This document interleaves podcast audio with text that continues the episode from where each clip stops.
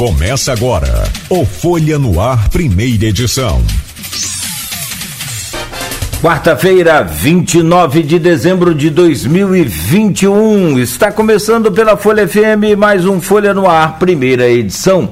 Muito bom dia a todos, sejam todos bem-vindos a partir de agora em 98,3 emissora do grupo Folha da Manhã de Comunicação, mais um Folha no Ar com todas as informações importantes para você começar este novo dia. Estamos ao vivo também em nosso streaming no Face, no YouTube, no Instagram. Daqui a pouco esse programa estará editado em podcast e logo mais tem reprise na Plena TV às 17 horas. Hoje no programa com o Aloysio Abreu Barbosa, estamos recebendo e é sempre uma honra e um prazer muito grande recebê-lo aqui mesmo que online aí nesse período ainda de pandemia, o médico infectologista Dr. Nélio Artiles, muito carinhosamente chamado aí por vários médicos especialistas que entrevistamos aqui, como professor Nélio. Então, seja bem-vindo, professor, médico, amigo doutor Nélio. Vamos falar sobre pandemia, variante Omicron, a vacinação infantil né, para não, não ser diferente no Brasil, né, com todas as polêmicas, o surto da gripe influenza H3N2 e também uma análise aí do médico e do cidadão, né, o Nélio Artiles, sobre o primeiro ano do governo Vladimir. Naturalmente, como professor, vai ter nota, né, Luiz? E ainda projeções a 2022 também na, nas urnas. O programa tem o um oferecimento de Proteus Serviços de Saúde e Medicina Ocupacional, com a qualidade certificada ISO 9001-2015, Unimed Campos, cuidar de você. Esse é o plano. Laboratórios Plínio Bacelar e tem o apoio de Unicred Norte Lagos. Quem conhece, valoriza.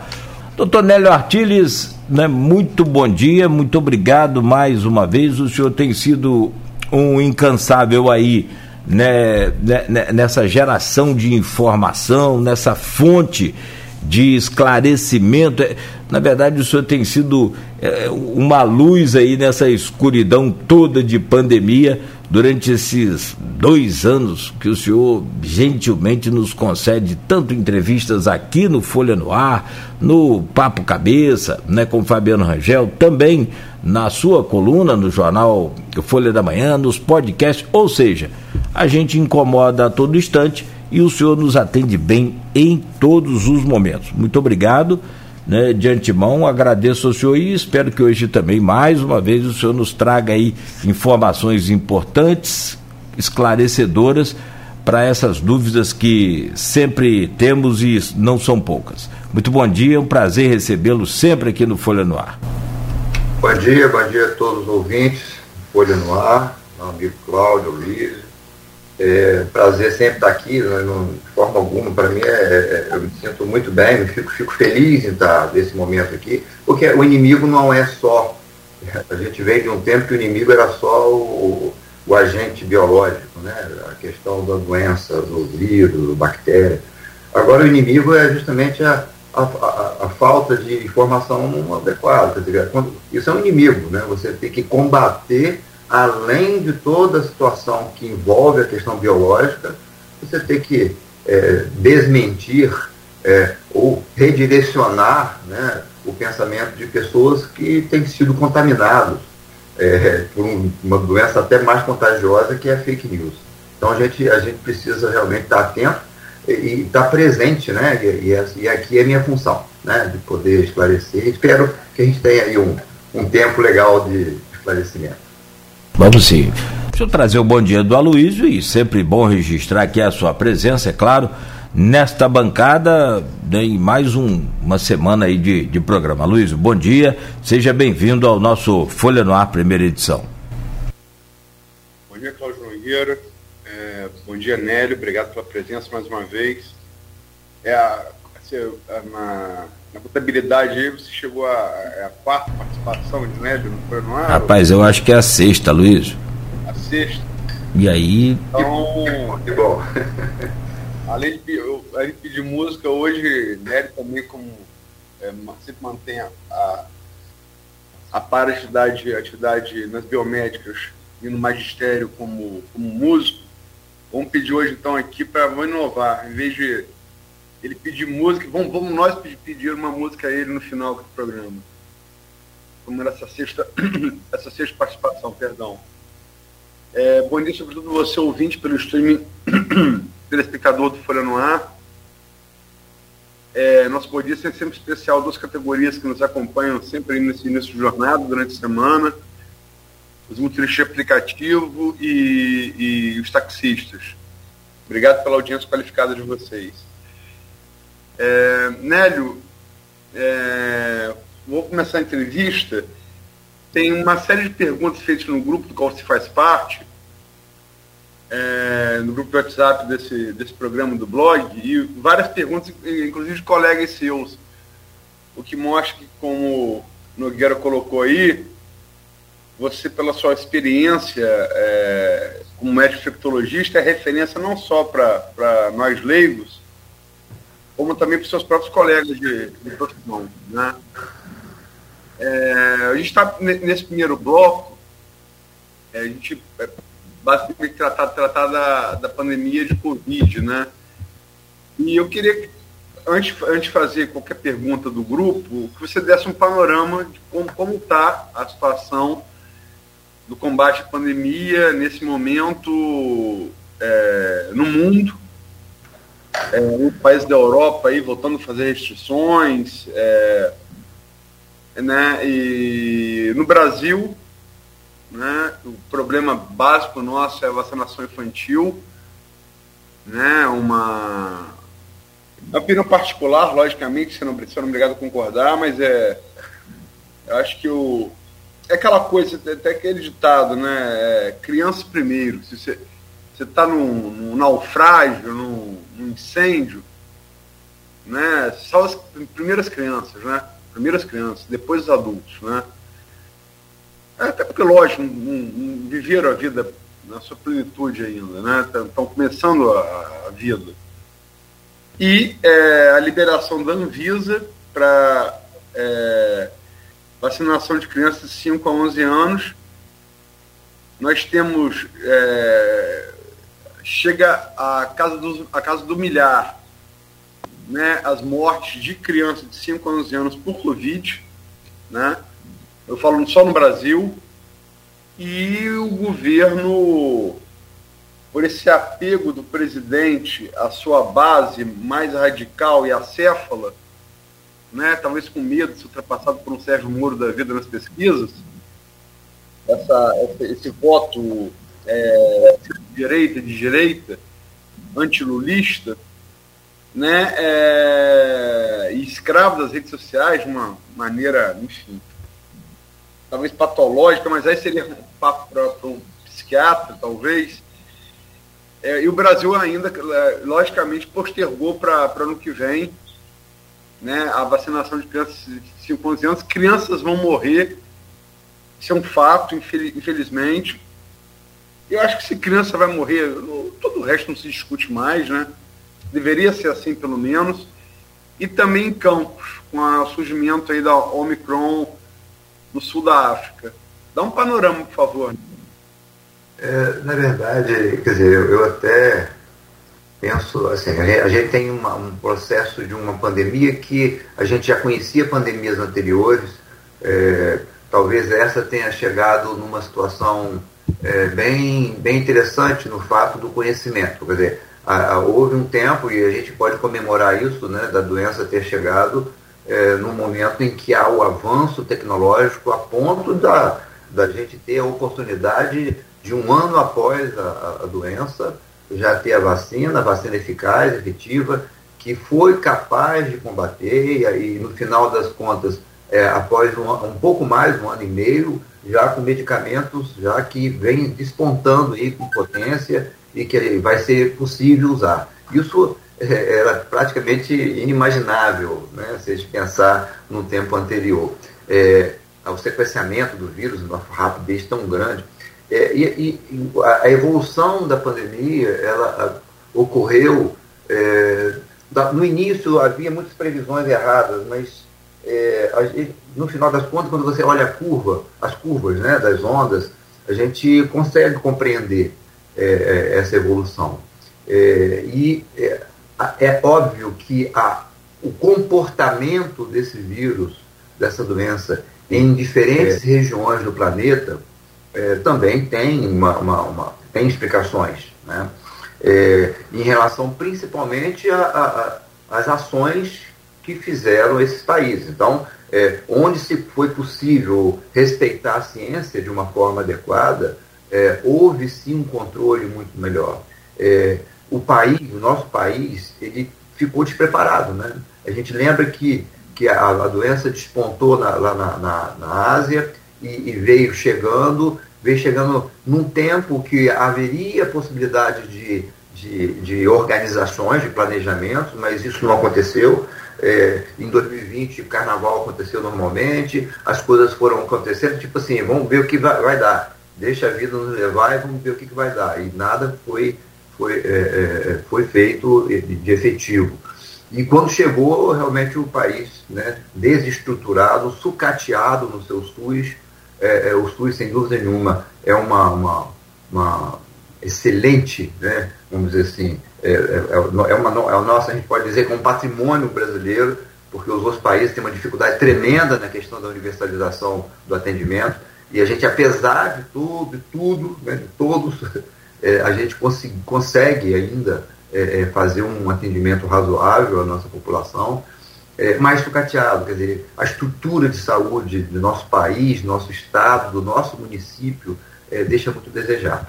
e é como foi, era uma doença que que compromete a questão biológica, leva o indivíduo a um adoecimento, é, às vezes, e graças a Deus, com menos frequência, mas leva esse indivíduo ao hospital e a uma UTI, é, a sobrecarga foi um grande problema. É, com o passar do tempo, todos os vírus eles vão se adaptando, né? quer dizer, é, ao corpo, aquela história, se ele não se adaptar, ele vai ser exterminado. Então ele precisa se, se mudar, essas modificações são previsíveis é, para que ele se mantenha na sua é, é, vida biológica. Então, para manter a sua integridade biológica, ele começa a fazer mutações. É, inicialmente, as mutações aparentemente poderiam ter maior gravidade, mas isso não vem acontecendo é, é, a gente percebe, por exemplo, a própria Delta aqui no Brasil, ela não fez o estrago que deveria fazer, entre aspas, né? quer dizer, que, que era esperado. E, e, agora a Ômicron mostra que a, a, o que aconteceu aqui é, é ele se especializou mais na, na infectividade, né, na transmissão, mas pegou de leve na, na, na no adoecimento. Né? É, isso demonstra que esse parasita ele se torna uma inteligência biológica maior. Quer dizer, eu não vou destruir meu hospedeiro, né? eu vou permanecer mais tempo entre, entre nós. E isso está acontecendo. E, agora, uma coisa importante que em relação ao SUS que, que eu gostaria de chamar a atenção, que apesar de toda a ação né, da falta de liderança do país, o Ministério da Saúde que não lidera, que não centraliza é, as ações, que não é, é, capitaneia, que não leva ao, o conhecimento como sempre foi. Quantas vezes eu tive, sabe, a tranquilidade de falar, de acordo com o Ministério da Saúde, a gente falava isso com uma, sabe, com uma segurança muito grande, né? Hoje a gente já não pode fazer isso porque eles deixaram um, um acéfalo. O, a, o Ministério da Saúde hoje ele é comandado pelo presidente da República é, a gente percebe o Ministério da Saúde sem uma autonomia. É, é, vídeo, exemplo agora dessa questão da vacinação da criança. É, Para quê? Por que essa postergar uma ação tão fundamental? É, a Luiz, você falou da questão da morte, que é, geralmente nos acidentes, em situações das crianças no primeiro, gestantes, idosos, é, mas uma coisa chamava atenção, é, né, chama atenção nessa doença, há, há um predomínio maior de prioridade nas pessoas é, acima, idades acima de 18 anos. Por quê? Porque, ah, principalmente em idosos, né, acima de 50, 60. Porque eram aqueles que tinham uma, uma chance maior de adoecimento mais grave. Então, por isso que houve todo o foco em cima, primeiro, do idoso, do imunodeprimido e tal. Depois isso foi trazendo para trás. Quando você começa a proteger uma faixa etária, claro, a que sobra começa a ser mais acometida. Não é? Então, você começa a ter a criança sendo comprometida e passa a não ser só. A pessoa pensa assim: o, o, o ministro da Saúde, infeliz, foi falar, não, o patamar de, de, de mortalidade ainda não é importante para fazer uma vacinação prioritária para criança, porque não é na casa dele. Né? Quer dizer, se você pega uma criança que morre, uma criança que morre numa família, isso é uma, uma tragédia tão grande, é, isso traz uma repercussão tão séria. É, e se isso é possível evitar, por que não? Por que, que vai postergar? Então nós vamos esperar agora algumas semanas para terminar uma audiência pública, que né, provavelmente a gente vai falar daqui a pouco, mas que, que traz apenas uma, uma, uma, um atrapalho, apenas para atrapalhar. E, e não considere que 300 mortes não seja importante, porque foi esse, esse, essa quantidade de mortes que nós tivemos é, é, nesse período aqui no Brasil, milhares de mortes no mundo.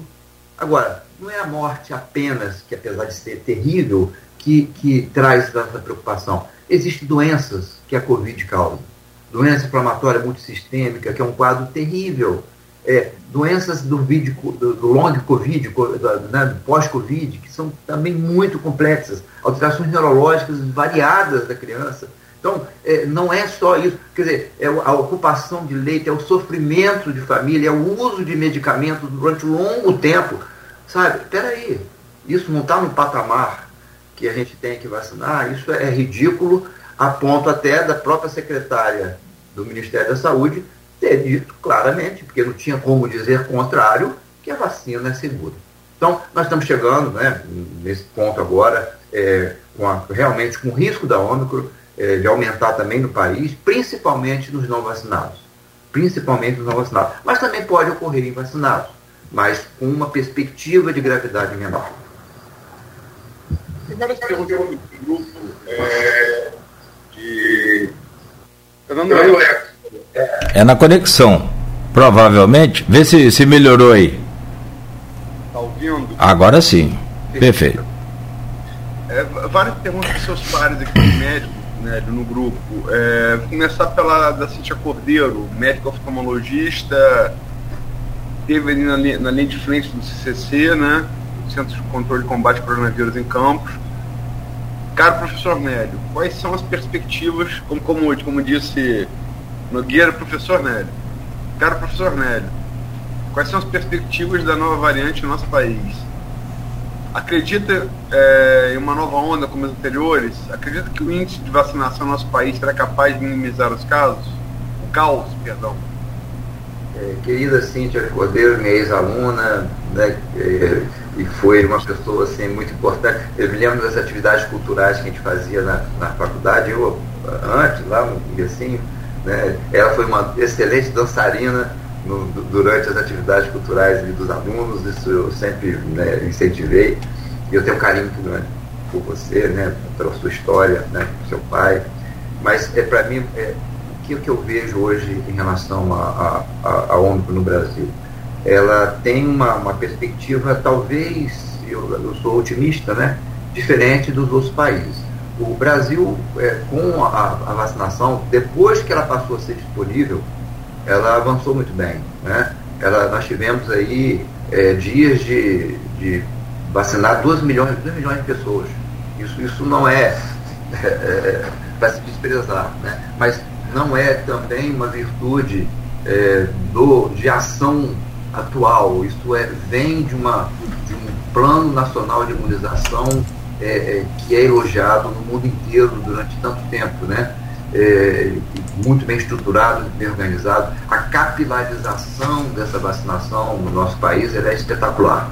Então, isso permitiu. E outra coisa importante: apesar de um presidente ser contra a vacina, é, de vergonhosamente né, ser contra a vacina. Você pode, talvez, a gente pode é, colocar alguns países que você tem um presidente que é contra a vacina, acho que um país africano, mas um, são, são poucos. É, né, não sei exatamente quais são, mas é, não sei se você tem isso. Tem alguns ditadores africanos, sim, e tem o da Tanzânia, eu acho. Tanzânia. É, Tanzânia tem também um da, uma ex-república soviética. É... Ai, meu Deus. É... É Uzbequistão, acho que é Uzbequistão, se eu não me engano. Pois é, então o Brasil está aí nessa, nessa lista, né? Nessa lista que é vergonhosa para a gente, pro, pro, em relação ao mundo, na nossa imagem, tudo. E, mas isso traz, apesar disso, apesar de, de, de, um presidente que, que atrapalha nessa questão, nós avançamos muito bem na vacina, a ponto de termos um quantitativo é, hoje em torno de 75% com a primeira dose, mais ou menos, acho que é isso, né? É, é, com, é, com, a vacinação completa gira em torno aí de 60 alguma coisa, é, e terceira dose, a terceira dose. A terceira dose que foi bem consistente, principalmente nas pessoas de maior risco, né? De idosos e tal, quer dizer, boa parte desse grupamento já está vacinado.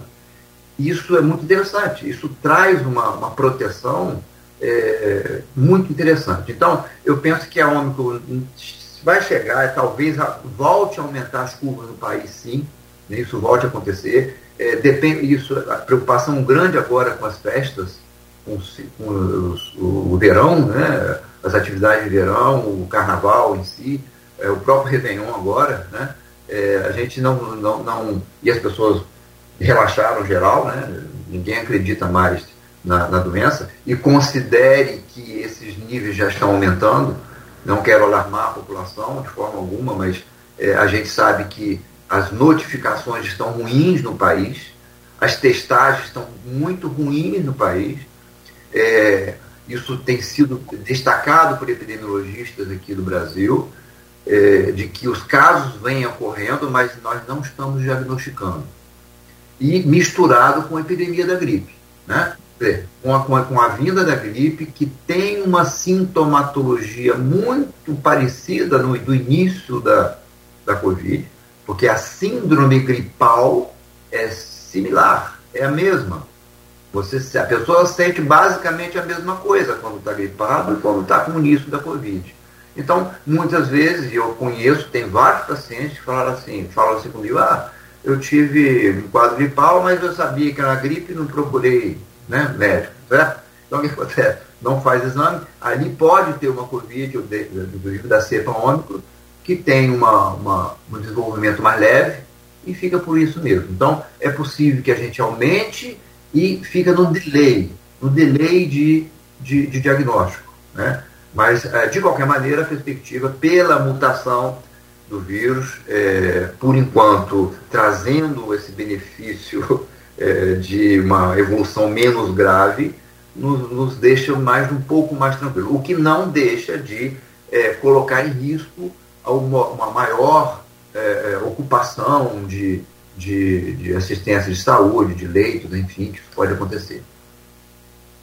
Vou fazer uma, uma última pergunta aqui para esse bloco, para a gente avançar. Vamos falar também sobre H3N2 no próximo bloco tem várias perguntas aqui que eu, eu, peço desculpas por não poder fazer de todos, né?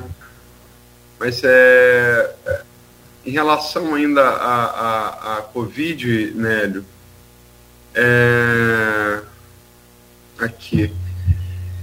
A Vana Terezinha pergunta especificamente sobre a questão da, das crianças, né? Doutor Nélio, é, quando em vários países a vacinação de Covid-19 já está sendo feita alguns meses em crianças de 5 a 11 anos, o que pode estar ocorrendo com esse atraso no Brasil, onde temos uma das melhores redes públicas do mundo.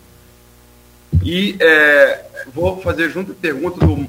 É, não é médico, mas é das biomédicas, o Marquinho Barcelos, dentista. É, pergunta também aqui é relativa à vacinação infantil. Eu, Alemanha e Portugal liberaram vacinação em crianças a partir de 5 é, de cinco anos. E a Anvisa também já liberou. Qual a sua análise? É, Vandinha, minha, nossa presidente da Sociedade é, Fluminense de Medicina e Cirurgia, né, que vem faz um trabalho belíssimo, Marcos. É, na verdade, o, o, que a gente observa no mundo inteiro, primeiro, se uma vacina é liberada é, para, para uso em todas as agências regulatórias a partir de trabalhos, e esses trabalhos foram feitos com milhares de crianças, nessa faixa etária, é, mostrando efeitos colaterais é, mínimos e muito semelhantes a todas as outras vacinas que todo mundo está acostumado a fazer, então não é nada diferente. Né? É, são, só nos Estados Unidos, se eu, se eu, não me engano, de 6 a 7 milhões de crianças já vacinadas em mundo real. Quer dizer, os estudos foram em cima de 3, 4 mil crianças.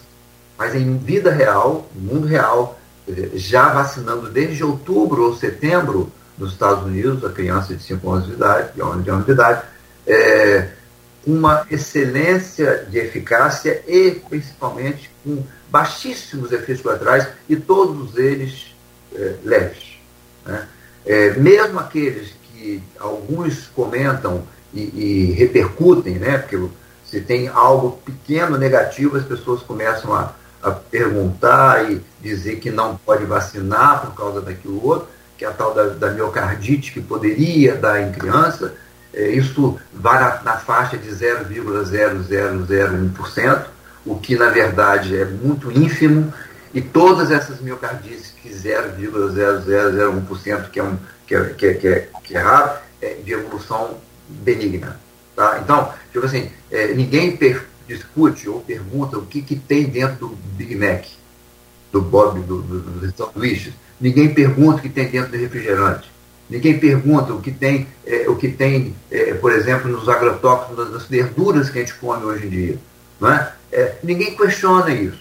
Não é isso? Ou, ou se está a quantidade de bebida alcoólica, a quantidade de cigarro, cigarro que fuma, isso não é questionável. Então vai questionar o quê? Aquilo que pode proteger uma população frágil como a criança.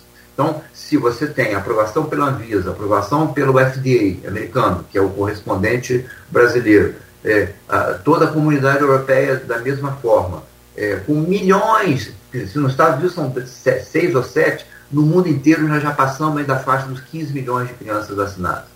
Bombas, pelo amor de Deus. É, basta você ter uma lógica estatística, porque as pessoas quando negam algo, eles tentam, tentam negar o todo. Né? É, é uma vacina, no passado, vacina contra varicela, vacina contra meningococo, vacina contra poliomielite, é, vacina contra. Todas as vacinas, elas têm para efeito também, e todo mundo fez, e ninguém ficou com medo de fazer. Né? Eu fico imaginando a gente lá na década de 60, quando a poliomielite chegou pesada aqui no Brasil, né? se os pais ficassem com medinho e ninguém desse a vacina da polio. A quantidade de pessoas hoje com deficiências e com dificuldades, limites é, de paralisias, seria muito maior.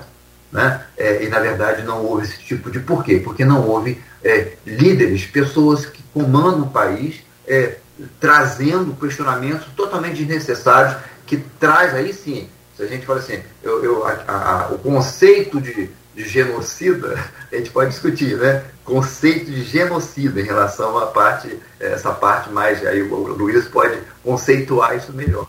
É, eu até discuto em relação a isso, que talvez não é por aí, mas peraí. Então, é, a gente tem que dar um outro nome, porque é, esse tipo de ação, ela leva à morte, sim, leva à morte de pessoas, principalmente de crianças.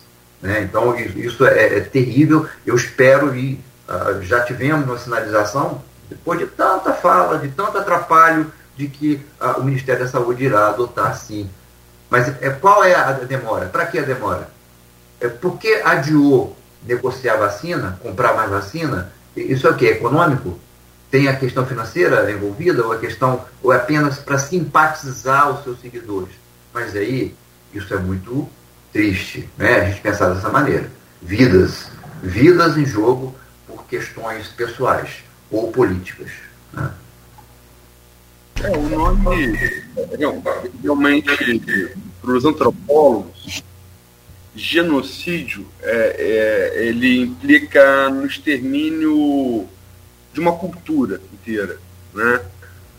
Então, não, talvez não se aplicasse a, aos crimes cometidos pelo governo federal no Brasil é, em relação a, talvez em relação aos índios sim você não forneceu água, não deu Aí você pode aplicar, porque você, extermina uma cultura, né?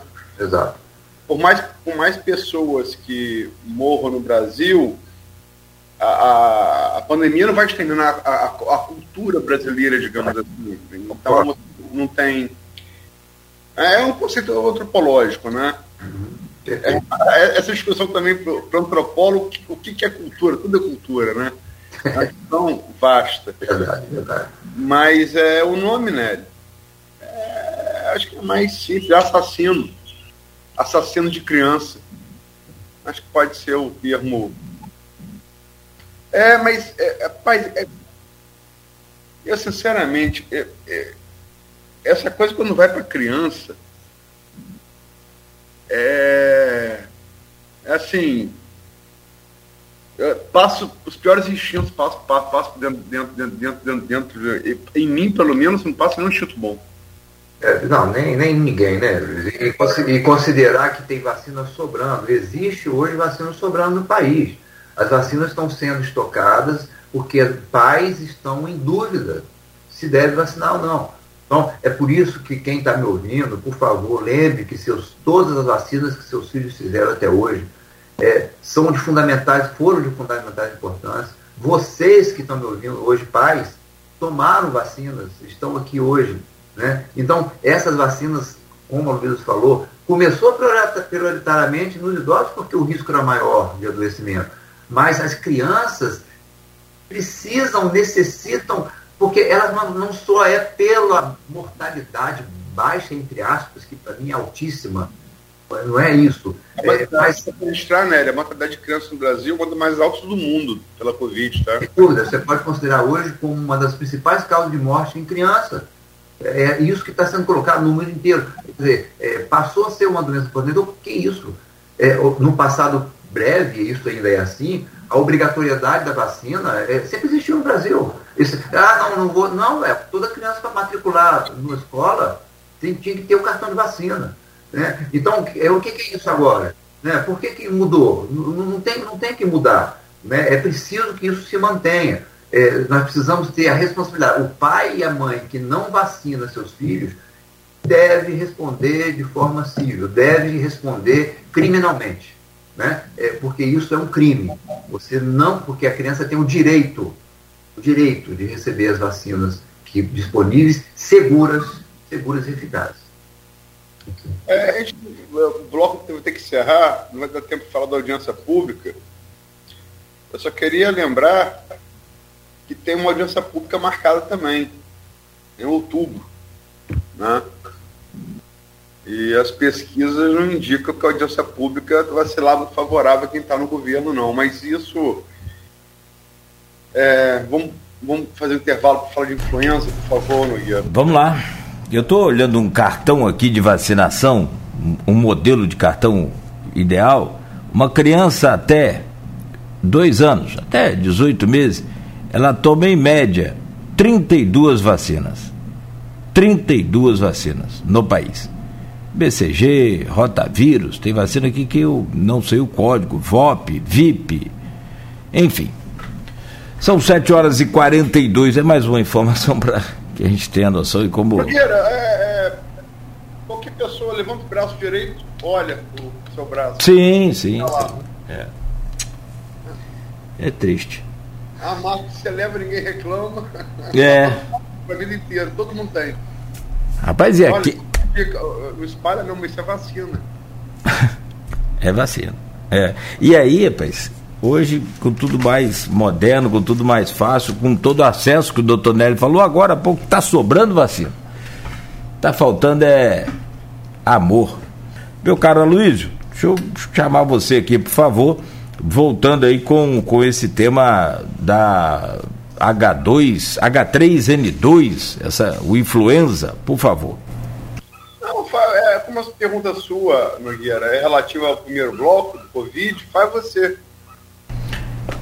A gente passar para K3N2 depois. Tá, obrigado. Ô, ô, Nélio, com relação a essa questão protocolar, a Organização Mundial de Saúde, todos os é, cientistas, evidentemente, de ponta, né? E, e aí vem a avaliação do senhor, até para decretar o início dessa pandemia, quando a coisa foi, né, a gente foi acompanhando, foi relativamente diferente. Como que é decretar o fim de uma pandemia? É, você tem uma, uma ideia, é, Cláudio, a gente, quando você lembrar, você não vai lembrar que você não era nascido, mas nem eu, nem ninguém aqui. Mas lá em 1918, com a gripe espanhola, é, isso, isso não foi, não teve um fim é, muito assim preciso, né? É, isso foi caminhando e, e, a doença se tornou endêmica, assim como vai acontecer também com a, com a Covid. Ela vai virar endêmica, ela vai passar a fazer parte da nossa vida, assim como é as influenzas, né? É, é o, lá, lá atrás, a gripe espanhola foi um tipo de H1N1, um tipo, uma cepa de H1N1. É, e aí o que acontece, como todos os vírus fazem, eles vão se adaptando, como eu falei, vão modificando. Quer dizer, a própria influenza, ela vem de aves, né? É um vírus que vem a partir de aves asiáticas.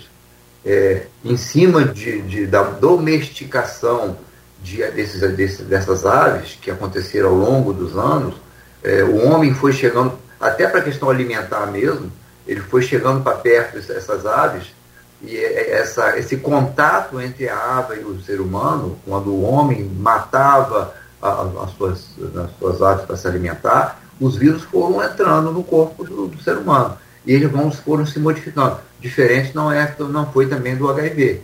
O HIV também, quer dizer, é da mesma maneira, vem a partir do SV, do, do, do do macaco. Os colonizadores é, é, é europeus quando chegaram na África durante muito tempo, na década de. a partir da década de 40, 50, é, começaram a fazer essa integração entre o vírus do macaco e o corpo humano. E o vírus, tanto é que existe HIV hoje é, é, é em congelamentos, em soros congelados, lá da década de 40, 50. Então, quer dizer, a AIDS existe há muito mais tempo do que a gente possa imaginar.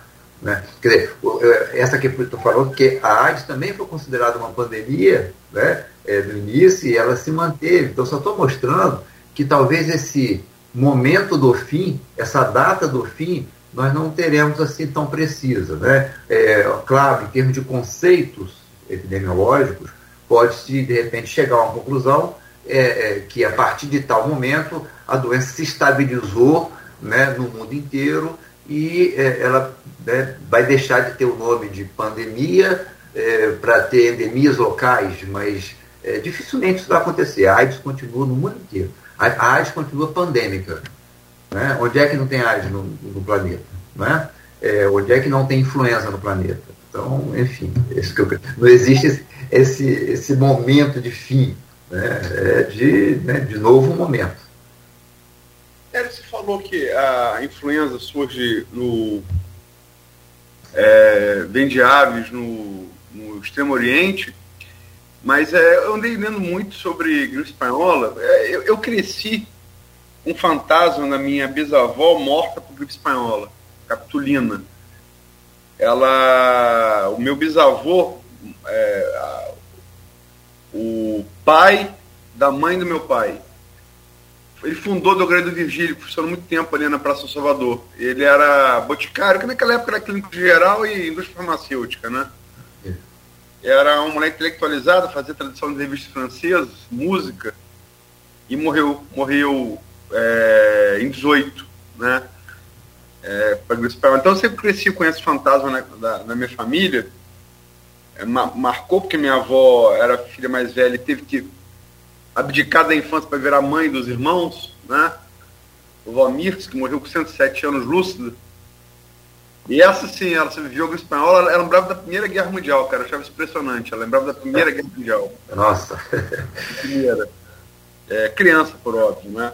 Uhum. Mas é, é, é, E depois li bastante também. A, a gripe espanhola, ela nasce inicialmente no câncer, no estado do câncer nos Estados Unidos, não é isso?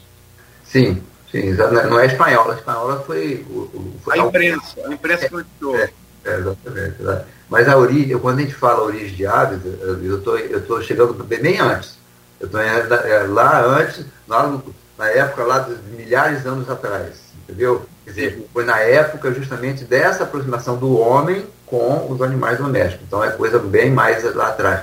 E, inclusive, é, é a questão da facilidade que tem, por exemplo, do vírus da influenza entrar em porcos. Né? Porque a criação inicialmente era de javalis, e os javalis que foram chegando para perto foram selecionados aqueles menos agressivos, é, e aquilo ali foi selecionando para porcos. O porco ele é um derivado do javali. Né? É, e, sabe, e hoje o, o gente sabe que o porco é um grande laboratório de influenza.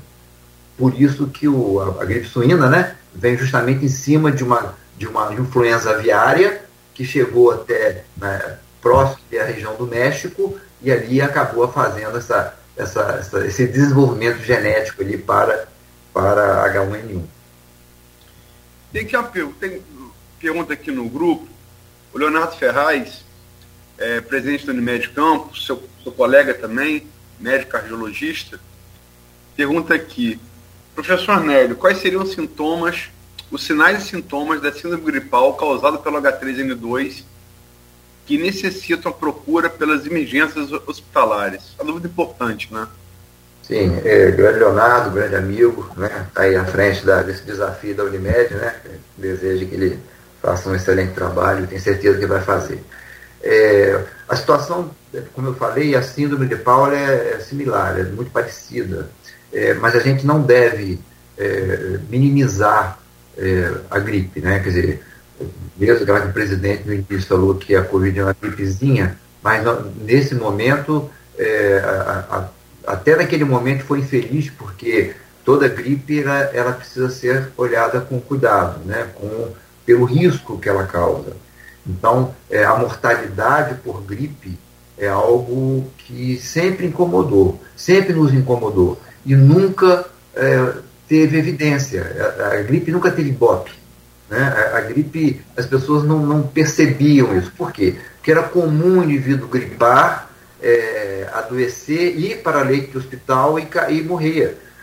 Esses indivíduos idosos que morriam de gripe, muitas vezes no atestado de óbito não está gripe a pneumonia, tem insuficiência respiratória, tá, é, doença cardiovascular, né, complicações a partir de uma, de uma gripe. Então, a mortalidade por gripe sempre foi importante. Então, as pessoas hoje que têm um quadro gripal, elas precisam dar importância a isso. É, se é um quadro leve, tudo bem, não há que se preocupar, basta os medicamentos corriqueiros, não há medicamentos que, que, que tratem efetivamente uma gripe é, no geral, a não ser o oseltamivir, que é um tipo de antiviral, é um antibiótico. E esse oseltamivir deve ser indicado para as pessoas justamente que têm fator de risco. Então, quando a pessoa se gripa e é um idoso, se é uma doença paciente com imunodepressão, é, pessoas que, até mesmo índios, por exemplo, aldeados, são pessoas que correm o risco de evoluir para um processo mais grave, gestantes, aí a, o oseltamivir está indicado. Fora isso, as, apenas sintomáticos, uma canja de galinha, né? Canja de galinha com calor é complicado, né? Mas a canja de galinha é, pode ajudar, né? Quer dizer, existem propriedades, né? Pessoas falam, não, mas sim, até tem propriedades antivirais, claro, muito leve, né? Muito pequeno. Mas existem algumas substâncias que podem, de uma certa forma, ajudar. Mas é mais pela hidratação, pela alimentação, isso que é importante. Se houver instabilidade ou se o paciente tiver uma doença cardiovascular, como eu já falei, uma doença crônica, e essa gripe estiver incomodando a sua parte respiratória, estiver mostrando uma queda estagial maior, deve procurar uma assistência médica. Né? Isso, agora, me falta, falta muito nesse país, e aí o, o Leonardo está aí na Unimed, eu, eu até eu sugiro que o Leonardo faça isso e, e, outros operadores de saúde também possam fazer, que é orientar os seus usuários. Né? Eu acho que campanhas são fundamentais, as campanhas são fundamentais, campanhas mesmo que em órgãos privados. Então, se eu, se eu tenho pessoas que todo mês pagam aquele plano de saúde, é uma forma preventiva da, daquele próprio, própria operadora e orientar os seus usuários, né? É, de, mostrando a prevenção, o que tem que vacinar, né? porque isso ajuda demais a, a, a, o fluxo, a logística do, do, da ocupação de, de, de leitos no hospital. A nível público, eu sinto falta disso. Eu acho que existe ainda muito pouco campanha preventiva. Eu acho que o, o país como um todo, o município aqui precisaria fazer mais de campanhas é, que cheguem mais ao povo, né? É, porque as pessoas têm uma maior tranquilidade. Você sabe uma coisa que funcionou bem naquele início, eu, e não, a coisa não continuou, mas por que não? Por que, que a gente não faz mais teleatendimentos? veja só, teleatendimentos para orientações, né? Não estou nem dizendo de consulta por telefone, não. É, orientações, é, é, linhas telefônicas que a pessoa possa fazer contato, um disque saúde, que a pessoa possa se comunicar e receber orientações iniciais. Para onde eu vou, o que, que eu devo fazer, qual é o melhor caminho. Né? Eu acho que isso aí ajuda a desafogar a, a, a rede de saúde. Uma pergunta aqui, você falou, você falou aí, citou rapidamente o Tamiflu. Tem uma, uma pergunta aqui específica sobre isso da, de outra colega sua, a médica pediatra Vera Marques. Nélio, em relação à gripe pelo H3N2, seria recomendado o uso de Tamiflu para todos os casos, como tem sido vinculado, veiculado pela mídia? Faça uma análise crítica dessa indicação. É, Vera, Verinha, né, grande, além de amiga, uma profissional excepcional, né, é um pediatra, né, que tem uma, uma base de atenção primária né, realmente exemplar. É, eu, a, a, questão do oseltamivir, do Tamiflu, é uma, uma droga que tem pouquíssimos efeitos colaterais, ela é extremamente segura, é, nem sempre tão disponível assim nas redes. É, a gente, é claro que há necessidade de priorizar para quem tem fator de risco. Não há necessidade de fazer né, para todas as pessoas. É, esse H3N2 é, essa cepa Darwin que está circulando no momento, ela não diferencia das outras em termos de agressividade, de patogenicidade, ela é semelhante, porém, pessoas com imunodepressão têm uma chance maior de evoluir pior. Então, a gestante, por exemplo, estatisticamente evolui, pode evoluir mal. Crianças menores também podem evoluir pior, né? Ela tem essa diferença da Covid. É, é, a, a, não só o idoso, mas a criança também corre um risco maior. Então, é, é, as pessoas que entram dentro do grupo de fator de risco devem tomar o Zotamivir sim. É, são cinco dias apenas. Né? É, se houver contato próximo a essas pessoas que têm essa imunodepressão, que têm uma chance de evoluir, também se pode fazer uma profilaxia com o Zotamivir, que também funciona bem. Mas isso tudo depende da logística e da organização da saúde local, porque não é uma medicação que vende em farmácia. Isso é cedido pela, pela, pela, pela Secretaria de Saúde. Então, é necessário que haja essa, essa, essa logística aí adequada, né? Porque não é para usar todo mundo, não. É usar apenas para as pessoas que têm fator de risco. Doutor Nélio, a manchete de um dos maiores jornais do país hoje, é Folha diz Folha de São Paulo, vem trazendo aqui: hospitalizações por gripe tem alta na cidade de São Paulo. No Rio de Janeiro também nós tivemos um número muito grande, inclusive teve umas imagens de pessoas deitadas num gramado na, na porta de, um, de uma UPA, aguardando atendimento por conta dessa H3N2. Aqui em Campos também tem o surto muito grande, vocês já comentaram aí. É, existe alguma é, é, análise que possa ser feita assim é, determinante no que diz respeito a esse surto é, tão maior do que nos anos anteriores ou está até mesmo no mesmo patamar dos anos anteriores? Isso é um pouco de é, desespero da gente, falta de informação. Como é que está essa situação? Lá no começo, quando a gente começou a vacinar, né, em janeiro desse ano, a Covid Houve também um momento em que o próprio Ministério pediu para não vacinar a gripe, e sim dar toda a atenção à Covid, para não misturar as vacinas. Houve alguma falha nesse, nesse momento aí para que a gente tenha esse surto tão, tão importante nesse momento? Então, Cláudio, nós estamos numa época é, atípica, né? De, de surto de influenza. É, normalmente, surtos de influenza ocorrem é, no outono, no inverno, né, no, não no verão. É, a gente vê isso, por isso que as campanhas de vacinação ocorrem justamente lá em março, abril. É, e aí uma coisa que chama atenção é a baixa cobertura vacinal mesmo da população. Eu penso que houve uma, uma um equívoco, né, que foi depois até explicado. Quer dizer, tanto é que hoje se autoriza fazer a, a, possibilidade de vacinar tudo ao mesmo tempo, né? tanto vacina de gripe quanto de Covid, vacina no mesmo dia. em breve, isso já está bem programado, vai acontecer na mesma seringa, inclusive. Né? Os fabricantes estão preparando a vacina para fazer da mesma maneira. É, a gente vive hoje o H3N2, essa cepa Darwin, ela, ela não faz parte, essa cepa não faz parte da vacina, da vacina é, que está sendo aplicada hoje. É, vocês sabem que todo ano a pessoa deve tomar vacina de gripe. É, e isso também é algo que precisa ser chamado a atenção. Quem que está indicado a tomar vacina de gripe? Todas as pessoas, todas as faixas etárias. Prioriza-se os extremos de idade e, e, as pessoas de defesa e, e gestantes, como eu falei, mas todas as pessoas deveriam tomar vacina. Só que economicamente o governo brasileiro nunca pensou nisso, nunca se priorizou nisso, né? Colocou apenas nos, nos grupos etários e nos, nos fatores de risco. Mas a vacina de gripe deveria ser. O que aconteceu é com a questão da Covid, as pessoas tiveram medo de apoio de saúde, tiveram medo da própria vacina, tiveram desinformações e não tomaram. Então nós chegamos nesse momento com uma cobertura vacinal de gripe baixa. Vamos, ah, mas espera aí, mas a cepa que tem aí também não estava na vacina, então não adiantava nada. Adianta sim. A vacina que o indivíduo é feita anualmente, com a, você vê, a vacina que nós temos hoje na rede pública é a trivalente, são três cepas diferentes. Tem H1N1, influenza H1N1 e tem H3N2. E tem influenza B. Só que a H3N2 que tem lá não é a cepa Darwin.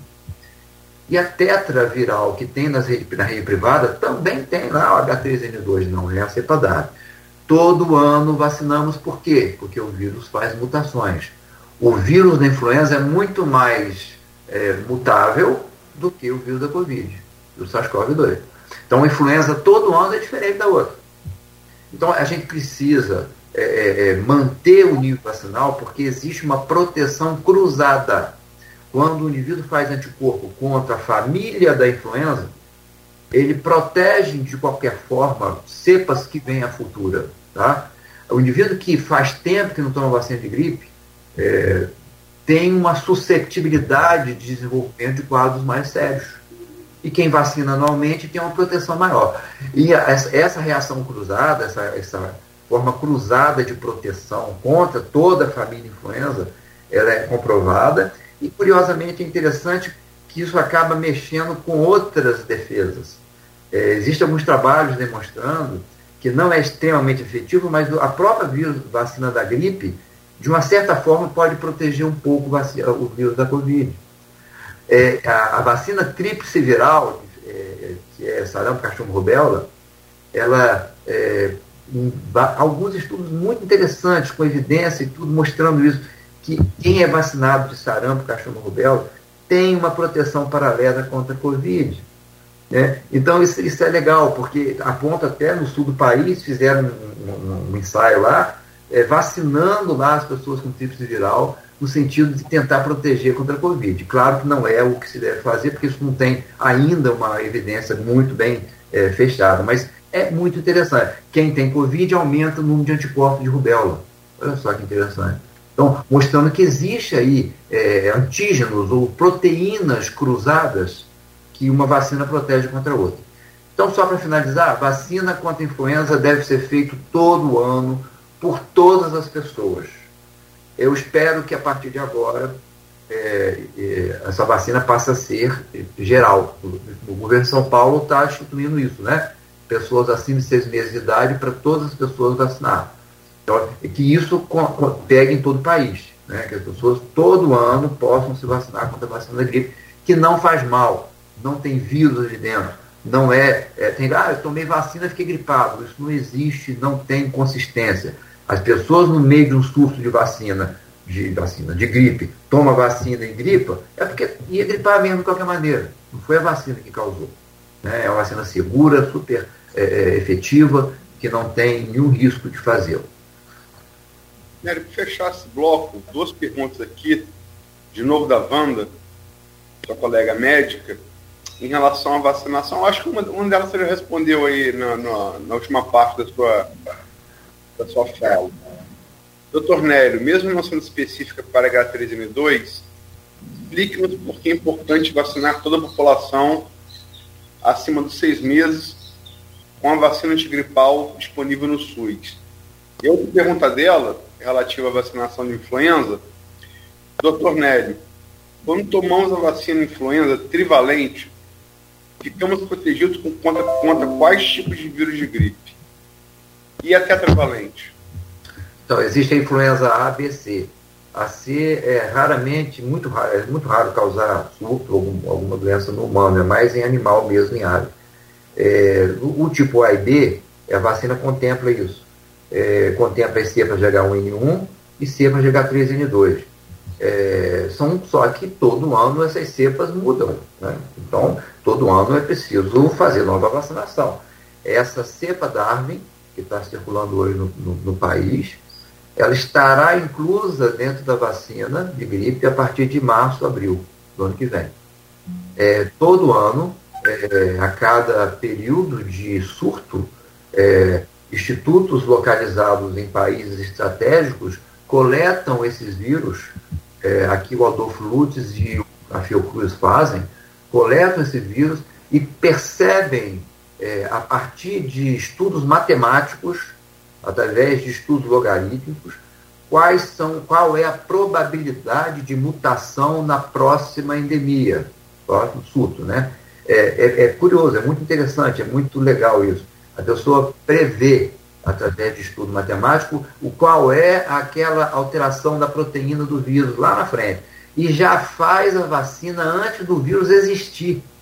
Isso sempre foi assim, sempre foi assim é, bagunçou o coreto agora com o surto de gripe no país e agora no final do ano. Isso acontecia no meio do ano e quando chegava né, no fim do ano a vacina já estava sendo produzida, porque é, considerando não só os, os, vírus circulantes no país, mas no fim do ano agora, no inverno europeu e americano, é, os surtos que ocorrem lá. Né? Então, eles juntavam essas proteínas daqui e de lá e faziam o resultado final de uma vacina nova. Vai ser assim, né? Quer dizer, já, já se sabe que a, a cepa Darwin vai estar presente na, na, na, na vacina do início do ano. E aí a gente, a gente precisa, assim, estimular todas as pessoas a tomar vacina, como eu falei. É fundamental. Muito bem. Nélio, é, o ano de governo Vladimir primeiro ano do, do governo dele. É, é, é, um pouco fazer. fazer é, quando você conta o final do filme antes, como é que é o nome? É, é, o, o, spoiler, é o anglicismo, spoiler. Porque tem uma, vai ter um painel no, publicado é, na sexta-feira com seis representantes da, da sociedade civil organizada do Itacá e você é um deles. É porque a questão da Covid, né, por motivos óbvios, ela, ela, ela ganhou muita relevância. Então, achamos por bem ter um especialista também falando sobre, sobre isso. Hum, mas, assim, sem fazer spoiler, eu já li, inclusive, a sua, a sua resposta. Você e outros dois enviaram ontem, falta os outros três enviarem hoje. É, para conjugar esse painel aí de análise desse primeiro ano. Mas sem fazer spoiler, você, como professor, está acostumado a dar nota de 0 a 10. A sua nota para o governo Vladimir.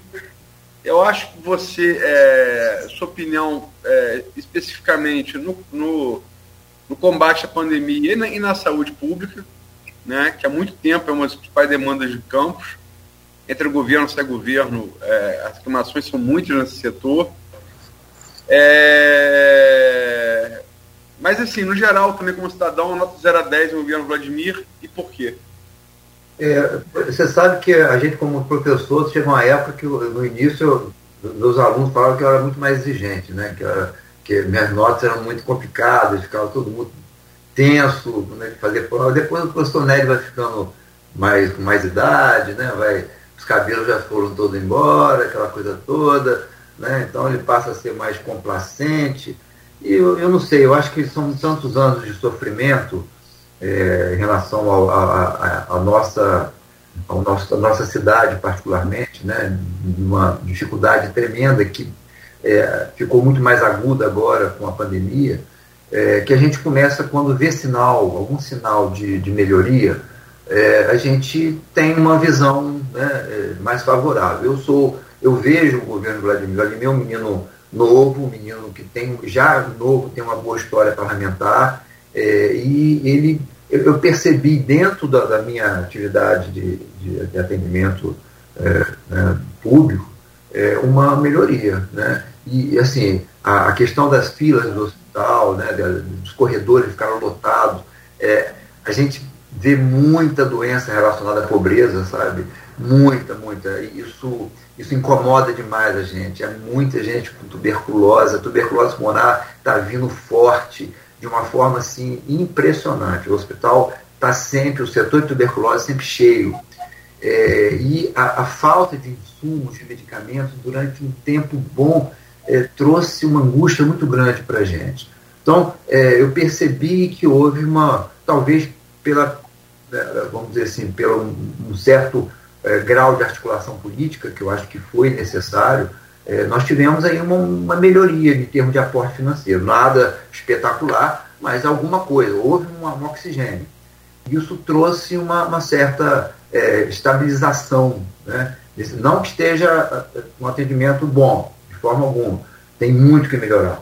Mas eu acho que é, houve uma, uma melhoria é, e, e, penso que, lembrando aqui, né, primeiro, até do primeiro governo Garotinho, primeiro ano, né, foi um governo positivo também, né, do pai dele, né, do Anthony, é, e aponta até do, do, do, depois como governador, né, é, como candidato a presidente, inclusive com votação expressiva. Quer dizer, houve no, no início da, da, da, sua da legislatura, ele houve realmente uma, da, do, sua, do seu governo, houve uma, uma, uma, uma ação positiva. E vejo no Vladimir isso, né, uma vontade muito grande de acertar, de fazer as coisas corretas. Então, por isso que minha nota para ele é uma nota positiva.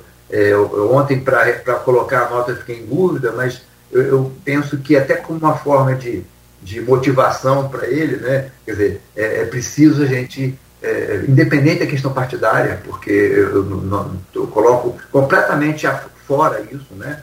É, eu coloco a nota 7,5, que talvez eu esteja, alguns, alguns podem criticar e falar que não, está sendo é, né, um professor bonzinho demais, né? Está sendo um avaliador muito, é, vamos dizer assim, é, facilitador né, na questão da, da, da, da, crítica. Mas eu acho que não, eu acho que ele mereceu pelo que eu vi anteriormente. Né? A situação, claro que por momentos diferentes, é, pode dizer que teve sorte em algumas situações de, de, de, de, de vamos dizer, cenário, né? É, exatamente, o cenário internacional, isso pode ter a ver, mas eu, Luiz, eu, eu acho que competência, a pessoa tem que considerar todo o contexto, né?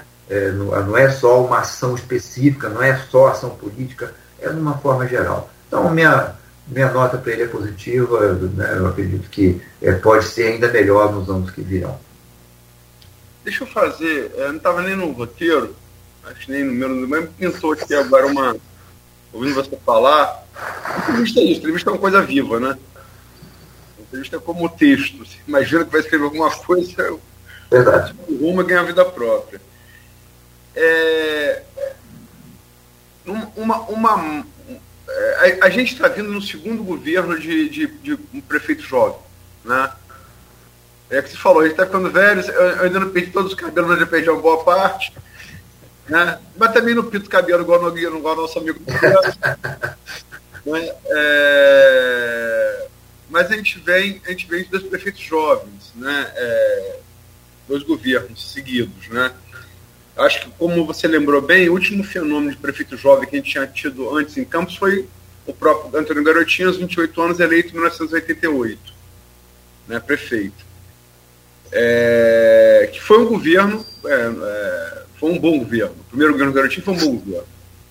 Né? Os demais não digo tanto, mas o primeiro governo foi um bom governo. Um governo revolucionário, né? em muitos aspectos. Até por trazer um jovem de formação de esquerda é, numa cidade conservadora, saindo ali da, da ditadura, nova Constituição, era, era, era outros tempos, né? Nessa época, né, nós éramos jovens. Verdade, verdade. É. Nogueira nessa época não precisava usar agressivo ou não, Eu não era nascido, não. É, mas é, tamo, enfim, é o segundo governo seguido de um prefeito jovem, Rafael Vladimir, mesma geração. É, na comparação, e você usou é, o de Vladimir se bora trabalhar, é, na comparação entre os dois, você. É, é a, pelo menos a impressão que se tem é, não é Vladimir na comparação com a. Quer dizer, Rafael se elegeu, bom orador, bom vereador, se trancou no SESEC né, e perdeu muito, muito da sua popularidade. Né? Se isolou no SESEC, se isolou em torno de, de um grupo, né? E Vladimir, talvez até com base nessa lição é, aplicada pelas urnas em Rafael entre 2016 e 2020, que elegeram Vladimir, e é, foi um, um sangramento, uma, uma hemorragia de votos de, de Rafael, parece ser um prefeito com muita vontade de se tornar presente. Você faria essa, essa analogia? Sim, eu acho que é por aí. Eu, eu até vejo que o Rafael, aliás, eu, eu conheço e sei que é, um, é um, uma pessoa boa, de índole boa, uma pessoa que tentou fazer, mas eu acho que aí vem a questão da, da competência política, né? É, e, e, acho, inclusive, que ele, se falar em falta de sorte, sorte também, porque é, a, a cidade estava numa situação complicada, e talvez tenha faltado a ele uma melhor articulação política. Mas ele, em relação à saúde pública, eu posso até dizer que o caminho tomado na época do CCC e tudo foi muito positivo. Eu acho que a criação do CCC foi, fundamental. eu estive presente ali, eu participei, né, eu fui convidado pela equipe do, na, da época e fizemos, na verdade fizemos, não, eles fizeram, eu pude apenas orientar alguma coisa, mas eles fizeram uma, uma, uma, uma, um serviço de altíssima qualidade. Né? Ali foi um diferencial, um diferencial. E foi muito importante na pandemia naquele momento. É, claro, um enfrentamento diferente, né? porque no segui ano seguinte já, tá, já tínhamos a vacina, tudo, mas houve a possibilidade de descentralizar, houve possibilidade de realmente trazer um oxigênio para as estruturas, isso fez com que a, a, a, a ação fosse diferente, uma diferente da outra, é difícil comparar. Mas eu acho que a vontade e a articulação e a competência política do, do Vladimir foi importante nesse momento. Eu acho que esse, esse foi um diferencial. É, é, como você falou, é, uma coisa é uma pessoa que não corria, é, vamos dizer assim, talvez pelo, pelo perfil dele, né? Ele se, não é que se trancou, mas ele não, não, não saiu das, das quatro paredes como deveria sair. Né? Já o, o prefeito Vladimir ele vem de uma história parlamentar, ele vinha de, uma, de, um, de um cargo legislativo né?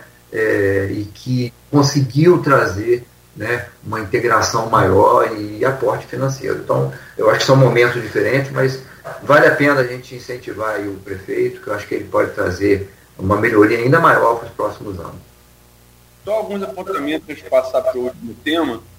É, nosso gênero número grau, Rafael é, um, é uma excelente pessoa, muito bem intencionado, acho que ninguém, ninguém, ninguém duvida, né, sobretudo quem o conhece. Mas foi um governo, sim. Ele mesmo admitiu essa entrevista aqui. Uma expressão que eu usei e ele admitiu, Nogueira se lembra. Um governo em si mesmado. Acho que o adjetivo é esse, um governo em si mesmado. Né? É, e, logicamente, aí a fortuna. Né? Napoleão que dizia que escolhia os generais primeiro pelo conhecimento tático estratégico, depois pela sorte, né? É, pela fortuna. É, e de fato, ele, ele, usava isso como critério. Estou falando talvez um homem militar né, da história humana, um, um dos maiores. Né? É, chegou imperador da França e dominou boa parte da Europa. Mas é, é Rafael teve muito azar. Uh, o 2020 tem que lembrar que o, as participações especiais, as PEs, que sempre foram a maior fonte de arrecadação de receita petrolífera de campos, se popularizou o nome ROD, porque ROD começou a ser pago antes, ali no final dos anos 80, início dos anos 90, mas são, foram as PEs, a partir do ano de 2000, que sempre renderam mais. PEs trimestrais, RODs mensais. E Rafael teve eles 2000, 2020 são 20 anos, correto? É algo inédito, duas pés zeradas. A de agosto e de novembro.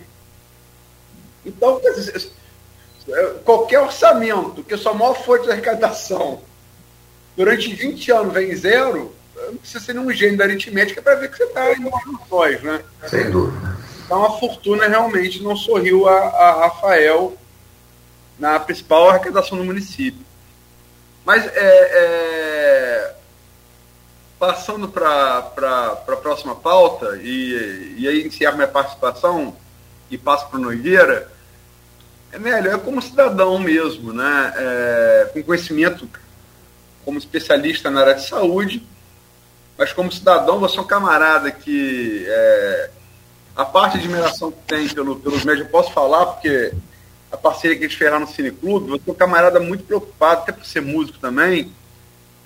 É, o Cine Clube na época do Zé Amado Henrique, que a gente fez lá no, no, no, no na, na Escola de Medicina com você como presidente, como diretor. É, você é muito preocupado com a formação humana do, do profissional de saúde, enquanto cidadão. Então, você tem essa preocupação cidadã, né, que extrapola a área da saúde. É, extrapola e complementa, por óbvio, né? Como é que você está vendo aí, como é que você projeta eleição, as eleições de 2022 a presidente, a governador e a deputado estadual e, e, federal, que a gente vai certamente vai ter candidatos locais. Como é que você vê? É, eu vejo que eu, eu, acho que dentro desse contexto, né, vamos dizer assim, hierárquico, né, vamos começar dos deputados, é, eu penso que precisamos lutar e buscar e incentivar que, é, que nós tenhamos candidatos daqui, né, da região, nosso. Eu acho que ter, ter cadeira na, na no legislativo estadual e federal é fundamental para que a, a, voz no interior possa ser ouvida. Né? A gente precisa voltar a ter, a ter a participação efetiva né? e, e para que nossos projetos possam ser conduzidos.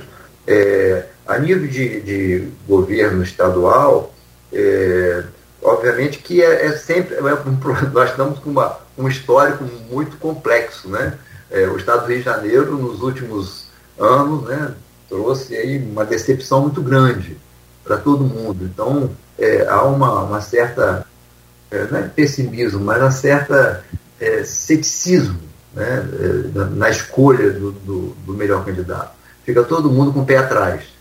Né? Todo mundo se sente enganado e traído nos últimos anos. Então, é, eu acho que né, o, o atual govern, governador do Estado tem feito um, um, trabalho diferenciado. Eu tenho visto que ele tem buscado fazer também uma boa articulação política. Né? Ele tem tentado fazer uma boa articulação política. Minha preocupação maior é o palanque que ele está prometendo não apoiar. Né? É, isso talvez né, o atrapalhe um pouco, né? quando ele busca o apoio aí do governo federal atual. Né? Então, não sei se isso vai ser benéfico ou ruim para o próprio Estado do Rio de Janeiro.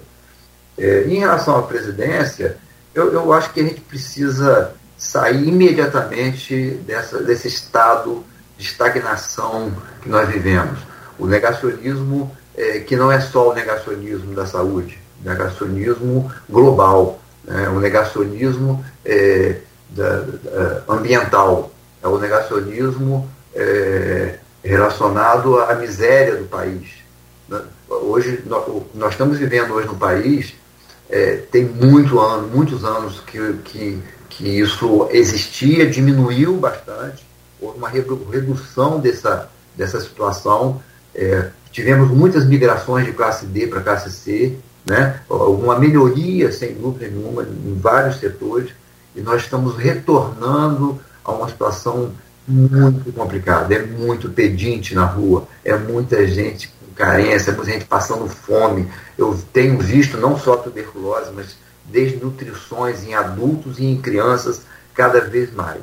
Então, é, é necessário que o negacionismo saia do foco e a gente passe a ter alguém que vislumbre é, de forma humana, como você falou, a nosso, nosso povo. E pare de olhar apenas é, para o seu próprio umbigo, porque quando você faz todo esse processo que nós discutimos aí, dos precatórios, da questão de adiar a dívida para poder é, conseguir um, um, valor expressivo, como se fosse para ajudar, porque uma fatia pequena disso seria para o Auxílio Brasil, a maior parte disso seria para distribuição é, em, outros, em outras ações. É, a gente né, percebe que as pessoas não estão sendo valorizadas como deveriam. Né? A, a, o povo brasileiro não está sendo valorizado. Então, eu, eu tenho esperança, sabe, Luiz? E, e meu receio é apenas o seguinte: é, a gente vai ficar numa situação muito é, polarizada entre duas situações. Eu, eu gostaria que tivesse uma terceira via, sinceramente. Eu não, eu, eu torço, que uma terceira via venha com força, mas é, eu temo pela polarização e essa polarização de uma certa forma irá atrapalhar ou dificultar uma, uma situação que o país já vive hoje. É um ano que vem parado, um ano estagnado, um ano que nada vai acontecer. Um, vai ter apenas discussões, debates, mas, como você mesmo falou, será é, um momento é, fundamental de, de, de, ouvidoria e de. Né, como é que é o nome? Do, do, pública, como é que é o título? Da audiência pública. Vamos, vamos ouvir o povo. Né? O povo, e a gente já sabe, eu, quer dizer, na minha ideia, é, já existe mais ou menos uma definição na nossa ideia, né? dificilmente isso vai mudar, mas é, o povo precisa ser ouvido e valorizado. Né? Chega de, de, tanta miséria, tanto sofrimento que nós estamos passando. Muito bem, né? Muito bom. Sim, sim Luiz, desculpa. Não, não falei nada não. Ah, então foi o. Eu só, eu só pensei alto. É, aquele destaque tá aí no final aí. Com certeza. Com certeza. Também acho que passa por. É. Sem dúvida, se bem que, Nelly, é o que eu disse mais cedo também, o que você falou, é uma fonte, né? É uma fonte de luz sempre pra gente e joga essa claridade toda aí nessa, nessa escuridão da ignorância. É, que é muito mais complicado né, e, e, difícil de trabalhar, mas o bom é que Nélio, como a gente falou no início do programa, está sempre aqui né, é, atendendo a gente. Agora, para fechar este programa, são 8h42, a pauta é grande para hoje ainda, tem muita coisa para a gente repercutir aqui até 9 horas, mas eu não vou fazer diferente do que nós prometemos no início do programa. Vai ter que, porque na, na, na ordem aqui interna, burocrática, dos trâmites legais e né, da lei do da, da, da, do programa é o seguinte, o entrevistado inciso 5, parágrafo 2 da, da essa aí é cátedra não tem como mudar. É, o, o entrevistado ao conceder a terceira entrevista ele tem direito aí a pedir uma música mas ao conceder a sexta entrevista, aí a coisa inverte. Quem pede a música somos nós. Tem, Nélio, uma palhinha aí, que quem descobriu isso foi, na verdade, uma fã sua também aí pela internet, falou, Cláudio, o Nélio toca gaita, eu adoro gaita, adoro essa, essa sanfona, mas eu não toco nem campainha, pra você ter ideia. Então, então eu queria pedir uma palhinha aí, não dá não? Campainha, né, Nogueira? Eu tá até campainha, o negócio fica ruim. Aí, Nélio, dá, dá uma palhinha aí, tem a gaita aí, a, a mão aí. Ah, ah, eu sempre ando com a gaita por perto, né? Mas eu, na verdade, sou dublê, eu sou um dublê. Na verdade, eu não, não tenho essa coisa de ser músico, né? De forma alguma. Mas, é, é, não, vou lá, eu, vou ver se eu consigo. Eu vou ter que chamar aqui a minha, minha orquestra, né? É, um minutinho só, não vou, não vou cansá-los não, né? Vai ser algo bem rápido e uma mensagem. Né? A música representa uma mensagem de um tempo novo, né? de uma situação é, nova. Então, vocês estão me pegando de surpresa, mas é, eu tenho aqui uma, uma, uma orquestra mais ou menos que eu estava tava tocando aí para relaxar aí ontem, então tá aqui. Peraí, deixa eu conseguir. Então, vou, vou começar aqui.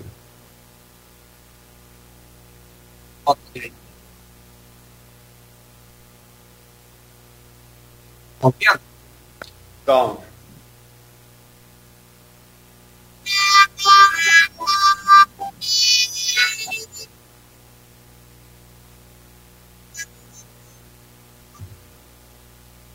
O som sumiu, né?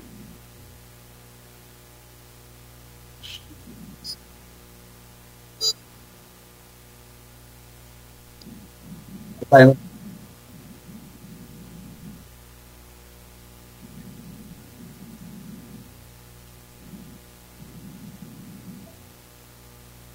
Peraí, tá, sumiu o som? agora voltou, agora voltou. Tá, então é porque a, a, o som de. Ah, então pera um pouquinho que eu vou melhorar isso, peraí, rapidinho. Tem outra possibilidade. É porque tá, um som tá abafando o outro. Acontece. Espera só um pouquinho.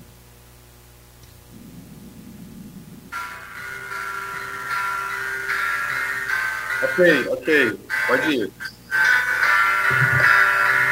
Imagine.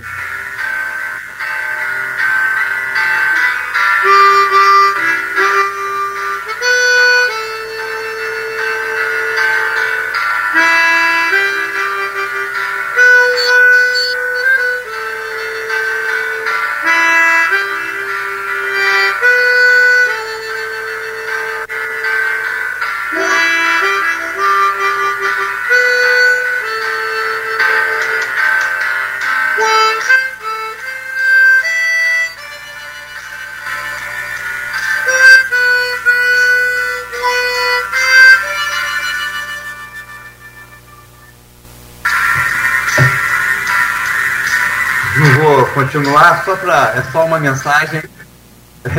É só uma mensagem né, de que os tempos têm que melhorar e vamos imaginar né, uma vida melhor para todos nós, né, um ano novo diferente, um ano novo é, de paz não vai ser, vai ser de muita briga, mas que Deus possa é, iluminar né, nossas, nossas decisões, nossas escolhas, para que a gente tenha tempos melhores. Né? Então, eu, na verdade, é, é, é, o desejo que eu tenho em relação à nossa cidade, às nossas, nossas famílias, né, ao nosso país. Deu para ouvir? Não sei se nem ficou direito. É porque o som estava tava ruim aqui no, no começo, mas. Perfeito, perfeito. Sensacional. Muito obrigado né, por nos emprestar aí esse mais essa, essa fonte de, de, de, de inspiração também e de alegria, como sempre. A gente paga os micos de vez em quando assim, mas vai, Que mico nada. Agora vamos vamos continuar assim com essa. Mas acho que mais uma coisa sobrepôs a outra. O seu talento musical né, com a mensagem da, da música que é muito forte. Essa música é eterna, né? Então mas ficou muito bom, muito bom. Muito obrigado é, aí. Né, Luiz? John Lennon tivesse vivo e ciente da realidade brasileira, ele aprovaria esse ensejo da música. Né? Com certeza, com é. certeza. É. Estaria bem atual, não tenho dúvida. Não tenho dúvida. Né? Obrigado. Nada. Nélio, um grande, agora vai descansar. grande abraço, amigo. Um ano novo cheio de paz, de saúde né, de muita força aí, de, de coragem, sempre esse, essa lucidez toda e essa humildade que o senhor tem né, para com todos nós. Muito obrigado. Obrigado, Cláudio. Obrigado, Luiz. Na sexta-feira, agora, terá a edição do jornal Folha da Manhã e vem trazendo aí um caderno completo com a retrospectiva 2021. Está na capa da Folha da Manhã de hoje. E você confere agora no oferecimento de Proteus, Unimed Campos, Laboratórios Plínio Bacelar e Unicred Norte Lagos. Campos com alta de royalties e 3 bilhões de reais em notas fiscais. É capa da Folha. Acidentes deixam sete mortos em cinco dias. Arredores do CEPOP viram lixão a céu aberto. E MTT notifica a empresa para atender linha após protesto. Comércio na esperança de vender mais, agora na virada do ano. E ainda, região terá fogos para saudar 2022 e TRE determina que São Fidélis retotalize votos. Entre essas outras notícias que eu convido agora o Aloísio para repercuti-las conosco aqui no, no Folha no Ar, primeira edição. Aloísio, por favor. É, eu acho que é, o, é, é uma edição com muito, muito, muitas notícias né, importantes e um contraste entre notícias positivas e notícias negativas. As notícias negativas são é, vários acidentes né, é, em estradas, em estradas da, da região, né? E você teve, você teve é, seis vítimas fatais, né? Então, vários acidentes. É, então, acho que serve de alerta. As estradas, a partir de hoje, vão estar mais congestionadas do que estiveram nesse início de semana, por conta do Réveillon. Né? De hoje até sexta-feira vai haver muito fluxo nas estradas. Então, serve de alerta para você, pessoas. É, se pegar engarrafamento, não, não, não, não, não terem pressa. Né? Um desses, desses acidentes, por exemplo, foi, causado, foi uma colisão de um Fiat Estrada com uma van parada no acostamento, é, que demonstra dois erros. Né? Primeiro, uma van tá parada no acostamento. E segundo, que se alguém bateu atrás, atrás de um, uma van parada no acostamento é porque tentou ultrapassar pelo acostamento. Então, logicamente que é, cabe a perícia aí da PRF fazer a avaliação, é, mas é, é o que indica a priori, né? A van tinha que estar parada no acostamento, a não ser que, a não ser que tivesse uma falha mecânica, alguma coisa assim. E tampouco uma pessoa deve trafegar em alta velocidade no acostamento antes de ter profundidade de visão, né? E pode ter realmente uma coisa no acostamento. Pode ter um boi, pode ter um, sei lá, uma, uma pedra que rolou, uma encosta de barro que deslizou. Então, tem chovido, né? Então, você antes de, de de pegar o acostamento, você tem que ter profundidade de visão no acostamento. Né? É, então, cuidados básicos. Né? É, todo mundo, é, boa parte da população vai pegar a estrada e melhor chegar ao ano novo, né? É melhor chegar ao ano novo ter pressa e acabar não chegando. Né? E são tragédias, né? São tragédias, são seis vítimas fatais são seis famílias destroçadas aí pela perda que vão ter um, uma passagem de ano é, marcada pela perda de um ente querido que né, não é memória nenhuma que alguém quer levar na passagem de ano. Né? É, enfim, não quer levar no ano todo, mas a passagem de ano é mais emblemático ainda. Né? E lamentamos cada uma, cada uma dessas perdas. Então, cuidado, você que está nos ouvindo, está nos assistindo pelo streaming, cuidado nas estradas, por favor. As notícias positivas, elas geram em torno de arrecadação do município. É, eu fiz pela Folha, é, tive oportunidade de fazer, pela Folha da manhã, 11 painéis entre julho e, e setembro do ano passado, é, perdão, entre junho e agosto do ano passado, 11 painéis com 34 representantes da, da sociedade civil organizada de Campos.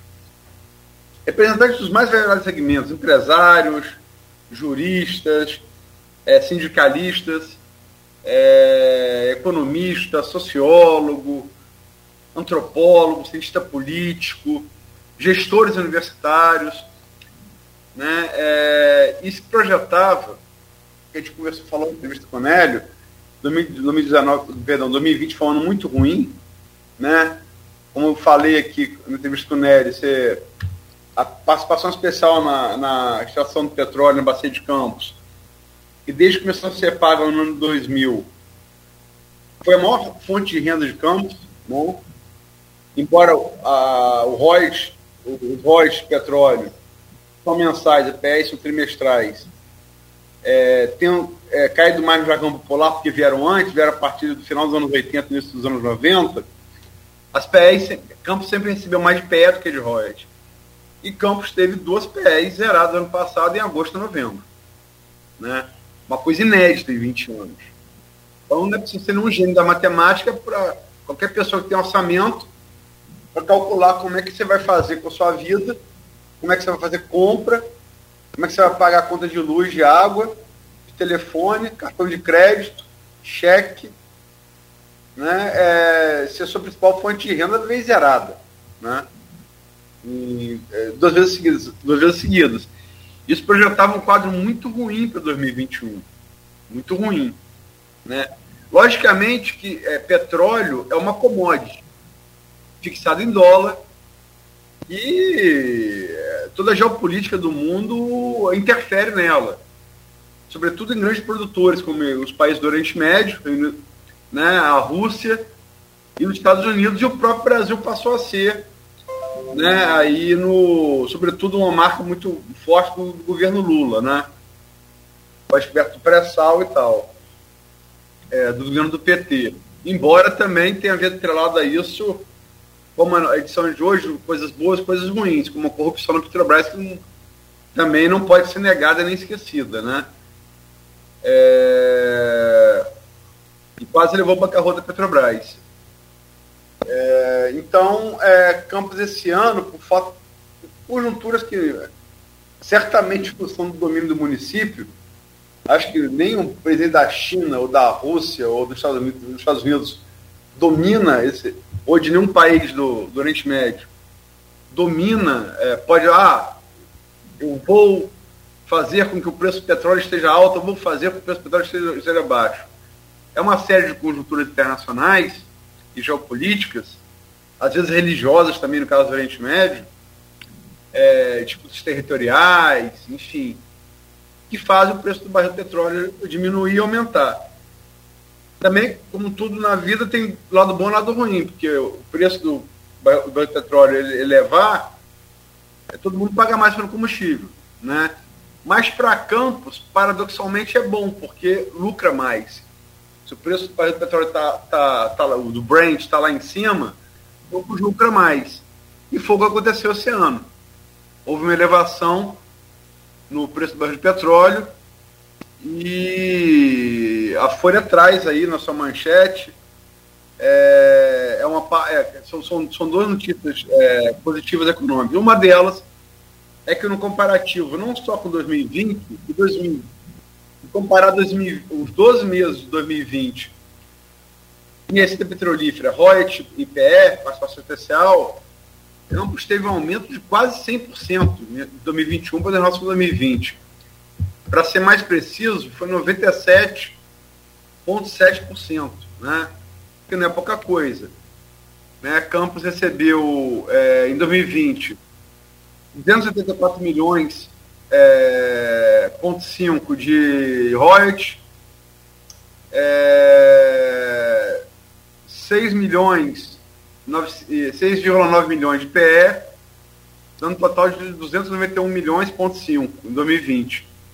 Em 2021 recebeu 460,5 milhões de royalties, 115,7 milhões, é, milhões de PE, no total de 576,2 milhões. Então, não é o que já foi no passado, sobretudo nos governos Arnaldo Mocaibe e Rosinha até 2014.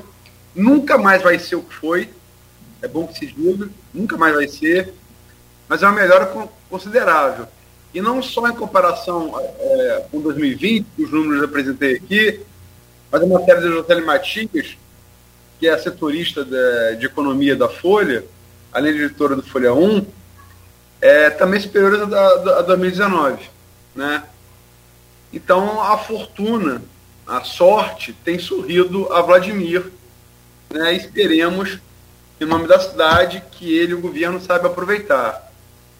E outra, outro dado muito significativo também, a coluna ponto final, a coluna de opinião do jornal, eu escrevi isso lá, em 22 de setembro, que Campos, na semana anterior, daquele 22 de setembro, tinha batido 2,2 bilhões em notas fiscais de serviços emitidas pelas CNPJs do município. Quer dizer, cada, cada venda, é, pelo menos venda como deveria ser, né, observando o rigor da lei com nota fiscal, que é uma coisa que devia ser mais estimulada, a cobrança de nota fiscal ao comércio, por exemplo, que é, é a partir dela que o governo arrecada imposto, né? e muitas vezes é sonegada por maus comerciantes, né, é, que também não pode ser generalizado, né, não pode ser generalizado, afinal também tem a crítica que o governo, o Brasil, o Brasil tem uma das maiores cargas tributárias do mundo e muito pouco retorno, né, alimentar essa máquina aí voraz pública, agora ver o fundo partidário, uma crise, como o Nery falou aqui, gente com instituição sem ter o que comer, e mais que dobrando a verba de fundo partidário, é um assinte, é uma vergonha, né? uma anuência do governo federal entregue ao Centrão. Né? Tem, que, tem que ser. É uma, é uma vergonha, é uma vergonha, é uma vergonha. Né? Mas Campos teve, é, então, em 22 de setembro, é, Vladimir anunciou que Campos tinha batido 2,2 bilhão, bilhões em notas fiscais de serviços emitidos pelo CNPJ do município. E, como, e projetou que chegaria em setembro, você tinha duas datas fortes de comércio, a Dia das Crianças, dia 12, 12 de outubro, e o Natal, né? A gente passou agora há pouco. Ele projetou que a partir dessas duas datas comerciais fortes, Campos chegaria perto dos 3 bilhões e Campos superou esse ano com 3,191 bilhões em notas fiscais emitidas, de dinheiro circulando, gerando divisas no município. Né?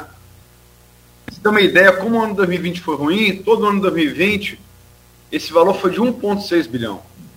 Então, quase que dobrou a receita petrolífera na comparação. Acho que dobrou, 97,7 é quase 100%, né? É, e também quase dobrou é, de 1,6 para 3,1 bilhão, de 1,6 bilhão para 3,1 bilhões, o, as divisas, é, o dinheiro que circulou em campos com nota fiscal emitida, né? Então, são notícias muito positivas, tem que ser comemoradas sem nenhum oba-oba, mas que certamente permite vislumbrar uma luz no fim do túnel da crise e a suposição de que não seja, não seja o trem vindo na, na direção contrária. Isso no momento em que a crise do Brasil se agrava e dado é, o, nessa festa aí do, do Congresso com, em conluio com o governo federal, né, é, com orçamento secreto e, e fundo partidário dobrado, né, é, a crise se agrava muito com o furo teto de gasto, vai se agravar muito mais no ano que vem. Né? É, estamos com inflação de dois dígitos já. Paulo Guedes falou que volta para um dígito em maio. Olha, se se cumprir, vai ser a primeira promessa dele que se cumpre, se cumpre no governo Bolsonaro. Provavelmente vamos, vamos, vamos conviver com inflação de dois dígitos durante todo o ano com o agravamento da crise, é o que todos os economistas, à exceção de Paulo Guedes, projeto do Brasil do mundo para o país, com furo do teto, né, com a, a, o calote nos precatórios.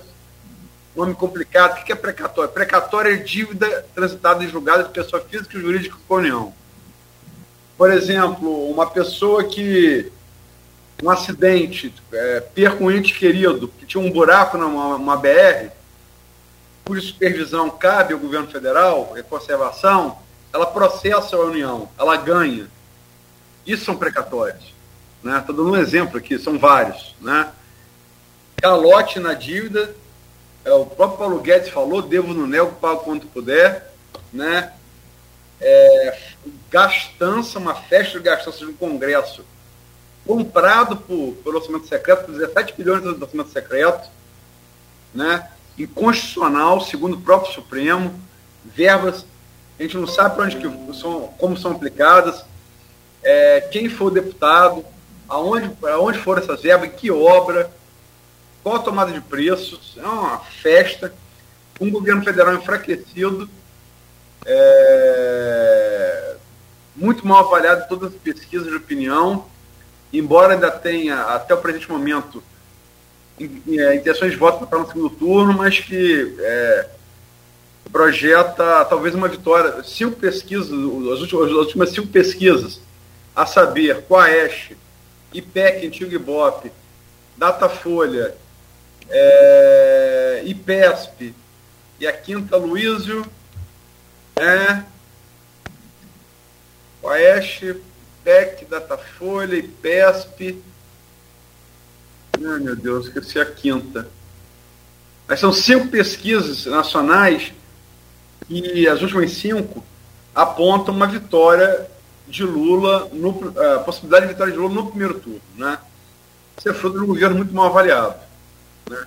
E também a pergunta que tem que ser feita. É, Lula fez governos ruins. Eu sou crítico à corrupção, à corrupção é, eviscerada pela Lava Jato, como sou crítico também à condução da Lava Jato por Moro em conluio com juízo com acusação, mas é inegável que houve corrupção no, generalizada no governo do PT, sobretudo no Petrobras. Isso é inegável. As duas coisas são inegáveis, né? E nenhuma delas justifica a outra. A corrupção no Petrobras, né?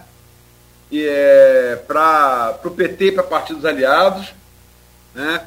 cujo PP é, foi o partido mais atingido, partido que hoje está na base do governo Bolsonaro, é, é o partido morto centrão, Bolsonaro foi filiado ao PP muito tempo. Né? É, mas é inegável também você não pega um índice, um indicador, um, qualquer um, escolhe. Dólar, paridade dólar, dólar real, salário mínimo, poder de compra, IDH, é, expectativa de vida, que não seja melhor, é, produção industrial, empregabilidade.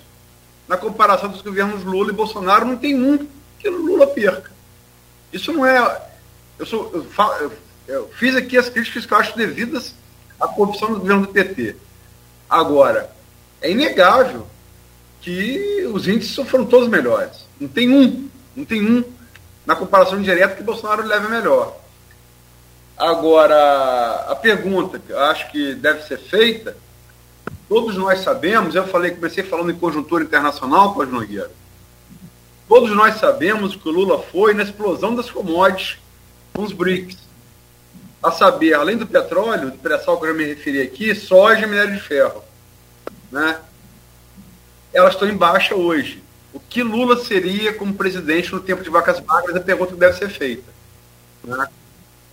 E vai ser respondida pelo eleitor no sua decisão soberana nas urnas de outubro. É, foram muitas pesquisas esse ano de 2021 e todas elas apontam aí esse crescimento da rejeição do Bolsonaro. E algumas delas apontando até 60% de, de, de rejeição. Agora. A espécie, Carlos Nogueira, é, perdão, deu 64% de rejeição. A 70% deu, deu, deu na folha. Ah, outra pesquisa eu lembrei aqui, CNT-MDA. Né? CNT-MDA. É. Agora. É, Lula apareceu 48% de, é, de edição de votos no IPEC, 47% na Datafolha e 42,8% da CNT-MDA. Mas se tira o voto nulo, branco e indeciso, ultrapassa 50%, entendeu? E Bolsonaro aí na faixa, faixa de 20, 20, 25 né? Que é, é, é a, que... é a parte mais resiliente dele aí. Sim, né? e, e, que é um número muito importante. Eu, eu sempre falo isso, você também. É um número importante, 25% do eleitorado brasileiro. É um quarto do eleitorado brasileiro, faz a conta. Entre o quarto e o quinto. Entre o quarto e o quinto, perfeito. Quantos, quantos milhões de eleitores nós temos? Mais de, de 115 milhões? Então faz. Por aí, por aí, né? Então, só para fechar, Somando, e aí, é claro, e, e, fica bem clara essa questão da pesquisa de interpretação e também de pontos que precisam ser avaliados. O Bolsonaro tem erros grotescos que dispensam comentários. Agora, ele tem o poder na mão. Uns dizem até que não, sabe, Luiz? Que o centrão é que tem o poder na mão. Tanto é que a gente está vendo aí. Pode ser. Mas se ele conseguir crescer, será que diminui essa rejeição dele? Rapaz, o problema de Bolsonaro, Bolsonaro está preso no mesmo dilema de Trump. É, ele tem que radicalizar o discurso para cristalizar a base. mas em fazendo isso, ele aumenta a rejeição. Né? É, é, um, é um dilema que foi insolúvel para Trump, que lá tem a facilidade para Trump na comparação com a dificuldade para Bolsonaro, que lá você tem dois candidatos, né? democrata e republicano. Tem sempre uma alternativa, mas ele não figura, né? Um candidato. Teve agora uma libertária que é, até tirou votos um pouco de Biden, mas é, que acabou se elegendo. Agora, esse dilema, é, num, num, num sistema é, de é, assim, não de direito, mas de fato bipartidário, você pode jogar com isso aí. Ah, se o alarde de aceitação de voto, eu chego lá, entendeu? Num sistema pluripartidário que está aparecendo aí com sete, oito, dez candidaturas, isso é muito mais perigoso. Entendeu? Porque é muito mais muito fácil, é, é muito, é muito menos difícil, perdão, uma outra opção passar você intenção de voto, né? É, ainda não é o caso, Moro, que é o mais bem colocado nas pesquisas, está em uma média de 15 pontos distante de Bolsonaro. Se perguntou no número de eleitores, para a gente ter noção, são 147,9 milhões. Uma está uma tá 150. Né? Bolsonaro tem 30 a 37 milhões de eleitores. Né? Não, é, não é pouca coisa, não é pouca gente. Né? É maior que muitos países da América Latina. Mas certamente as intenções de voto Lula hoje são, são o dobro mais do que o dobro dele. Né?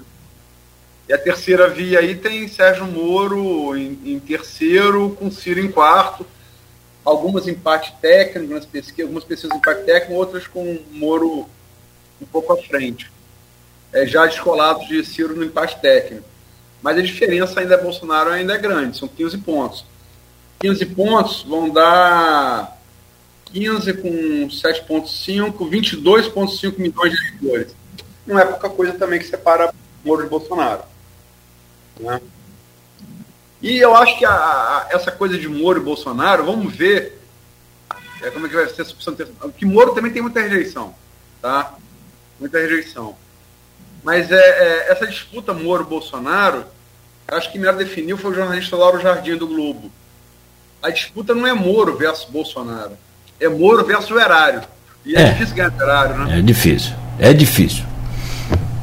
Bom, meu caro Luiz, são 9 e 20 para fechar aqui. Fechou. Eu só, eu, eu só, vou voltar ao assunto aqui, mas só jogar um, uma interrogação aí, depois a gente comenta ao longo desse programa de amanhã, até, quem sabe. É, e até se você também pegar essa bandeira aí, sim cria força. Não sei a legalidade disso, mediante a situação que estamos. 2020, sobre os royalties, que me refiro como você disse, dispensa mais detalhes, foi horrível. 2021, excelente, 97, 100% a mais de arrecadação. Não está na hora de, mesmo com a, a dívida que Campos tem com a Caixa Econômica, e aí se vê a legalidade disso oficialmente, de Campos criar o seu fundo soberano de royalties? É só uma pergunta e que os vereadores e prefeitos deveriam pensar também, quem sabe, começar 2022 com essa boa notícia. Eu acho que seria uma boa ideia. O Marcão, quando vereador, tentou isso lá atrás, né? Mas a verdade, Nogueira, é que isso, isso foi tentado de maneira não, não, que não, não, não deixou residual por Arnaldo no Fundecam. Foi criado para esse fim. Ele tomou muito calote, não deixou residual, muita denúncia de desvio também, facilitação, enfim. É, é, é, o, o, problema, eu acho, maior de Campos, que os Royce, é, é, se for, foi excelente. Não, não foi excelente, foi bom. É, como eu falei, do que foi do governo Arnaldo até o governo Rosinha até 2014, nunca mais vai ser. Ali era excelente. Ali era o momento de fazer. Não fizemos. Niterói está fazendo isso agora. Né? Está no auge né, de Niterói. Que pega a Bacia de Santos. Já Maricá, Maricá, Maricá também. também é... Niterói e Maricá são, mais crescem, né? Estão ali mais no, no, no, sul do estado, pegando bastante Santos. Então, então as vezes futuras, né? É... Agora, o problema de Campos, para fechar, é o que eu admito isso aqui. A arrecadação própria não paga folha de servidor. Não paga. E ele vai, ele vai ter que parar, por lei, quem quer que esteja no governo, até 2025, de usar rocha para pagar servidor. Como é que você vai fazer quando, quando você vai demitir servidor?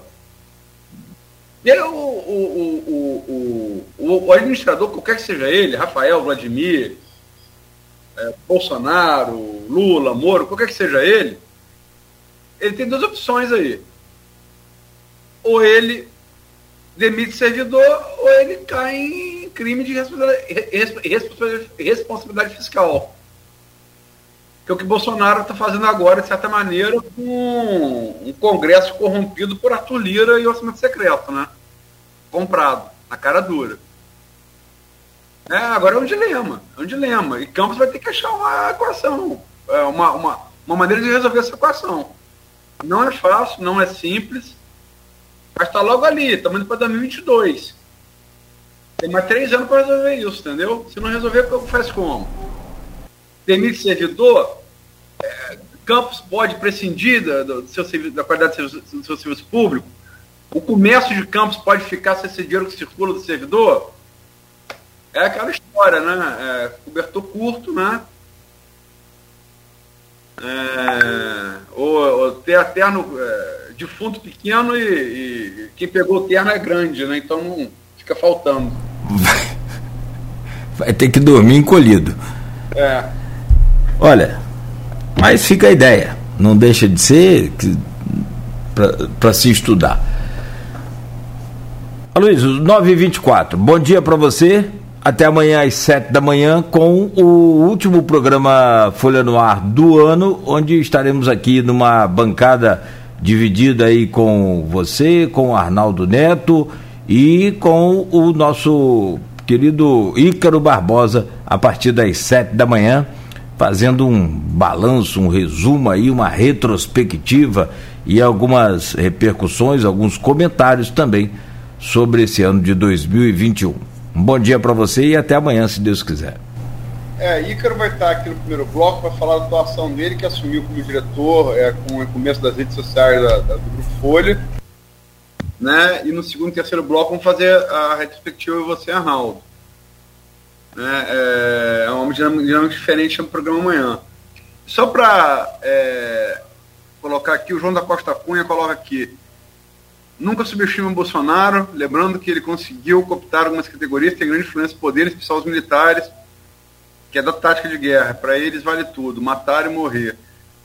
Quando Costa Cunha, Bolsonaro não deve ser subestimado nunca. Ninguém que tem a, a, a máquina deve ser subestimado nunca. Né? Embora tenhamos aí, por exemplo, o exemplo de Rafael com a máquina, não chegou a 15 mil votos na eleição passada do prefeito. Ela não pode ser subestimada nunca, também não pode ser superestimada. Né? É, agora, sem sombra de dúvida, todas as pesquisas apontam que se vier o segundo turno, Bolsonaro foi o favorito. Eu acabei de dizer aqui, no segundo lugar. Né? A primeira vaga, eu acho que não tem ninguém em sã consciência que não diga aquela de Lula, se ele concorrer. Né? pelo menos hoje, né? Temos aí nove, é, nove meses para eleição. Né? Dá tempo de nascer um ser humano, então dá tempo de acontecer muita coisa. Então, é, é mas hoje, é, é, Lula é, é por de 10 no turno. Se, se, não, se não ganhar no primeiro, que é a possibilidade. Eu, particularmente, não acredito. Pelo, pelo critério histórico. Ele não ganhou em 2002, nem nós da popularidade de 2006. Ele sempre, sempre no turno. O presidente ali primeiro turno no Brasil Fernando Henrique Cardoso, 94 98. Né? É, bisou, bisou 94, e derrotando Lula nas duas eleições. Mas o Bolsonaro, tendo segundo turno, foi o favorito para a segunda vaga. Agora o problema é a rejeição dele, né? ele pede para todo mundo no segundo turno. Né? É, eu, eu, não vou fazer piada, não. É, olha só, ele, só para terminar, eu não sou muito, que não vai puxar a nossa orelha, mas para terminar. É, eleição dois turnos, e, a, e, passou a existir no Brasil para governador, é presidente, governador e municípios como Campos com mais de 200 mil eleitores, né, é, passou a partir de 89. Né, a eleição de 88 Garotinho ainda foi com um turno único. Há quem diga que se fosse dois turnos, o Rockefeller teria vencido aquela eleição. Né, é, mas foi no ano da Constituição, então deixaram para a eleição presidencial do ano seguinte governadores. O que, que define ele, é, o, o, o, um turno e o outro? No primeiro turno, passam dois. O que define intenção de voto? Os dois mais votados, por óbvio, passam o segundo turno.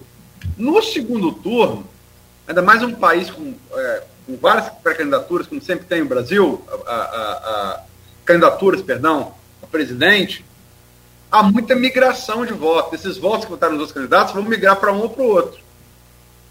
E o que, o que é, fixa o teto para essa migração é a rejeição. São aquelas pessoas que dizem não voto fulano de maneira nenhuma. É, e qual o objetivo do segundo turno? É que o vencedor tenha um mínimo de 50% mais um dos votos válidos. Ora, você não precisa ser nenhum gênero da matemática para chegar à conclusão se alguém tem mais de 50% de rejeição, é impossível para ele alcançar 50% mais um dos votos válidos. E Bolsonaro tem 60% da Datafolha e 64% na, na, na É proibitivo, é proibitivo. Embora ele tenha 20, 25% de votos que leve ele ao segundo turno, se ele não diminuir essa rejeição, é, não, é, não é exagero que eu vou falar. É, é, Cláudio Nogueira não tem intenção de voto para chegar ao, ao segundo turno da eleição presidencial. Mas se Cláudio Nogueira chegar lá, ele ganha o Bolsonaro. Porque aí é rejeição. Né? É rejeição. Qualquer um hoje ganha o Bolsonaro. E o problema é que ele. No segundo turno. Não, é, é, não, ele não age para diminuir essa rejeição. Essa guerra contra as vacinas está perdida. Ah, você falou lá atrás. Está perdida. Se ele agir para combater a rejeição, ele perde a base. É, é um dilema. É um dilema. Eu não gostaria de ser. Até porque ele não tem capacidade para isso. Eu não gostaria de ser estrategista de campanha dele, nem ganhando em euro. Foi por isso que ele mesmo admitiu que ele chora banheiro, né? O banheiro. Eu também choraria, não? O é. machão chora. É. Né? Vamos lá. Amanhã estaremos de volta aí às sete da manhã, Luiz. Fechado por aí? Ok, Nogueira, obrigado e desculpa pelo, pelo avançar no tempo. Não, valeu, fechamos por aqui, o raciocínio ficou lógico, completo, e a gente volta amanhã às sete da manhã. Hoje tem jornal Folha da Manhã nas bancas, não, e também na, na, nas casas dos assinantes. Às sete da manhã, de volta no oferecimento de Proteus Serviços de Saúde e Medicina Ocupacional, com a qualidade certificada ISO 9001-2015. Unimed Campos, cuidar de você. Esse é o plano. Laboratórios Plínio Bacelar e também com o apoio de Unicred Norte Lagos. Quem conhece, valoriza.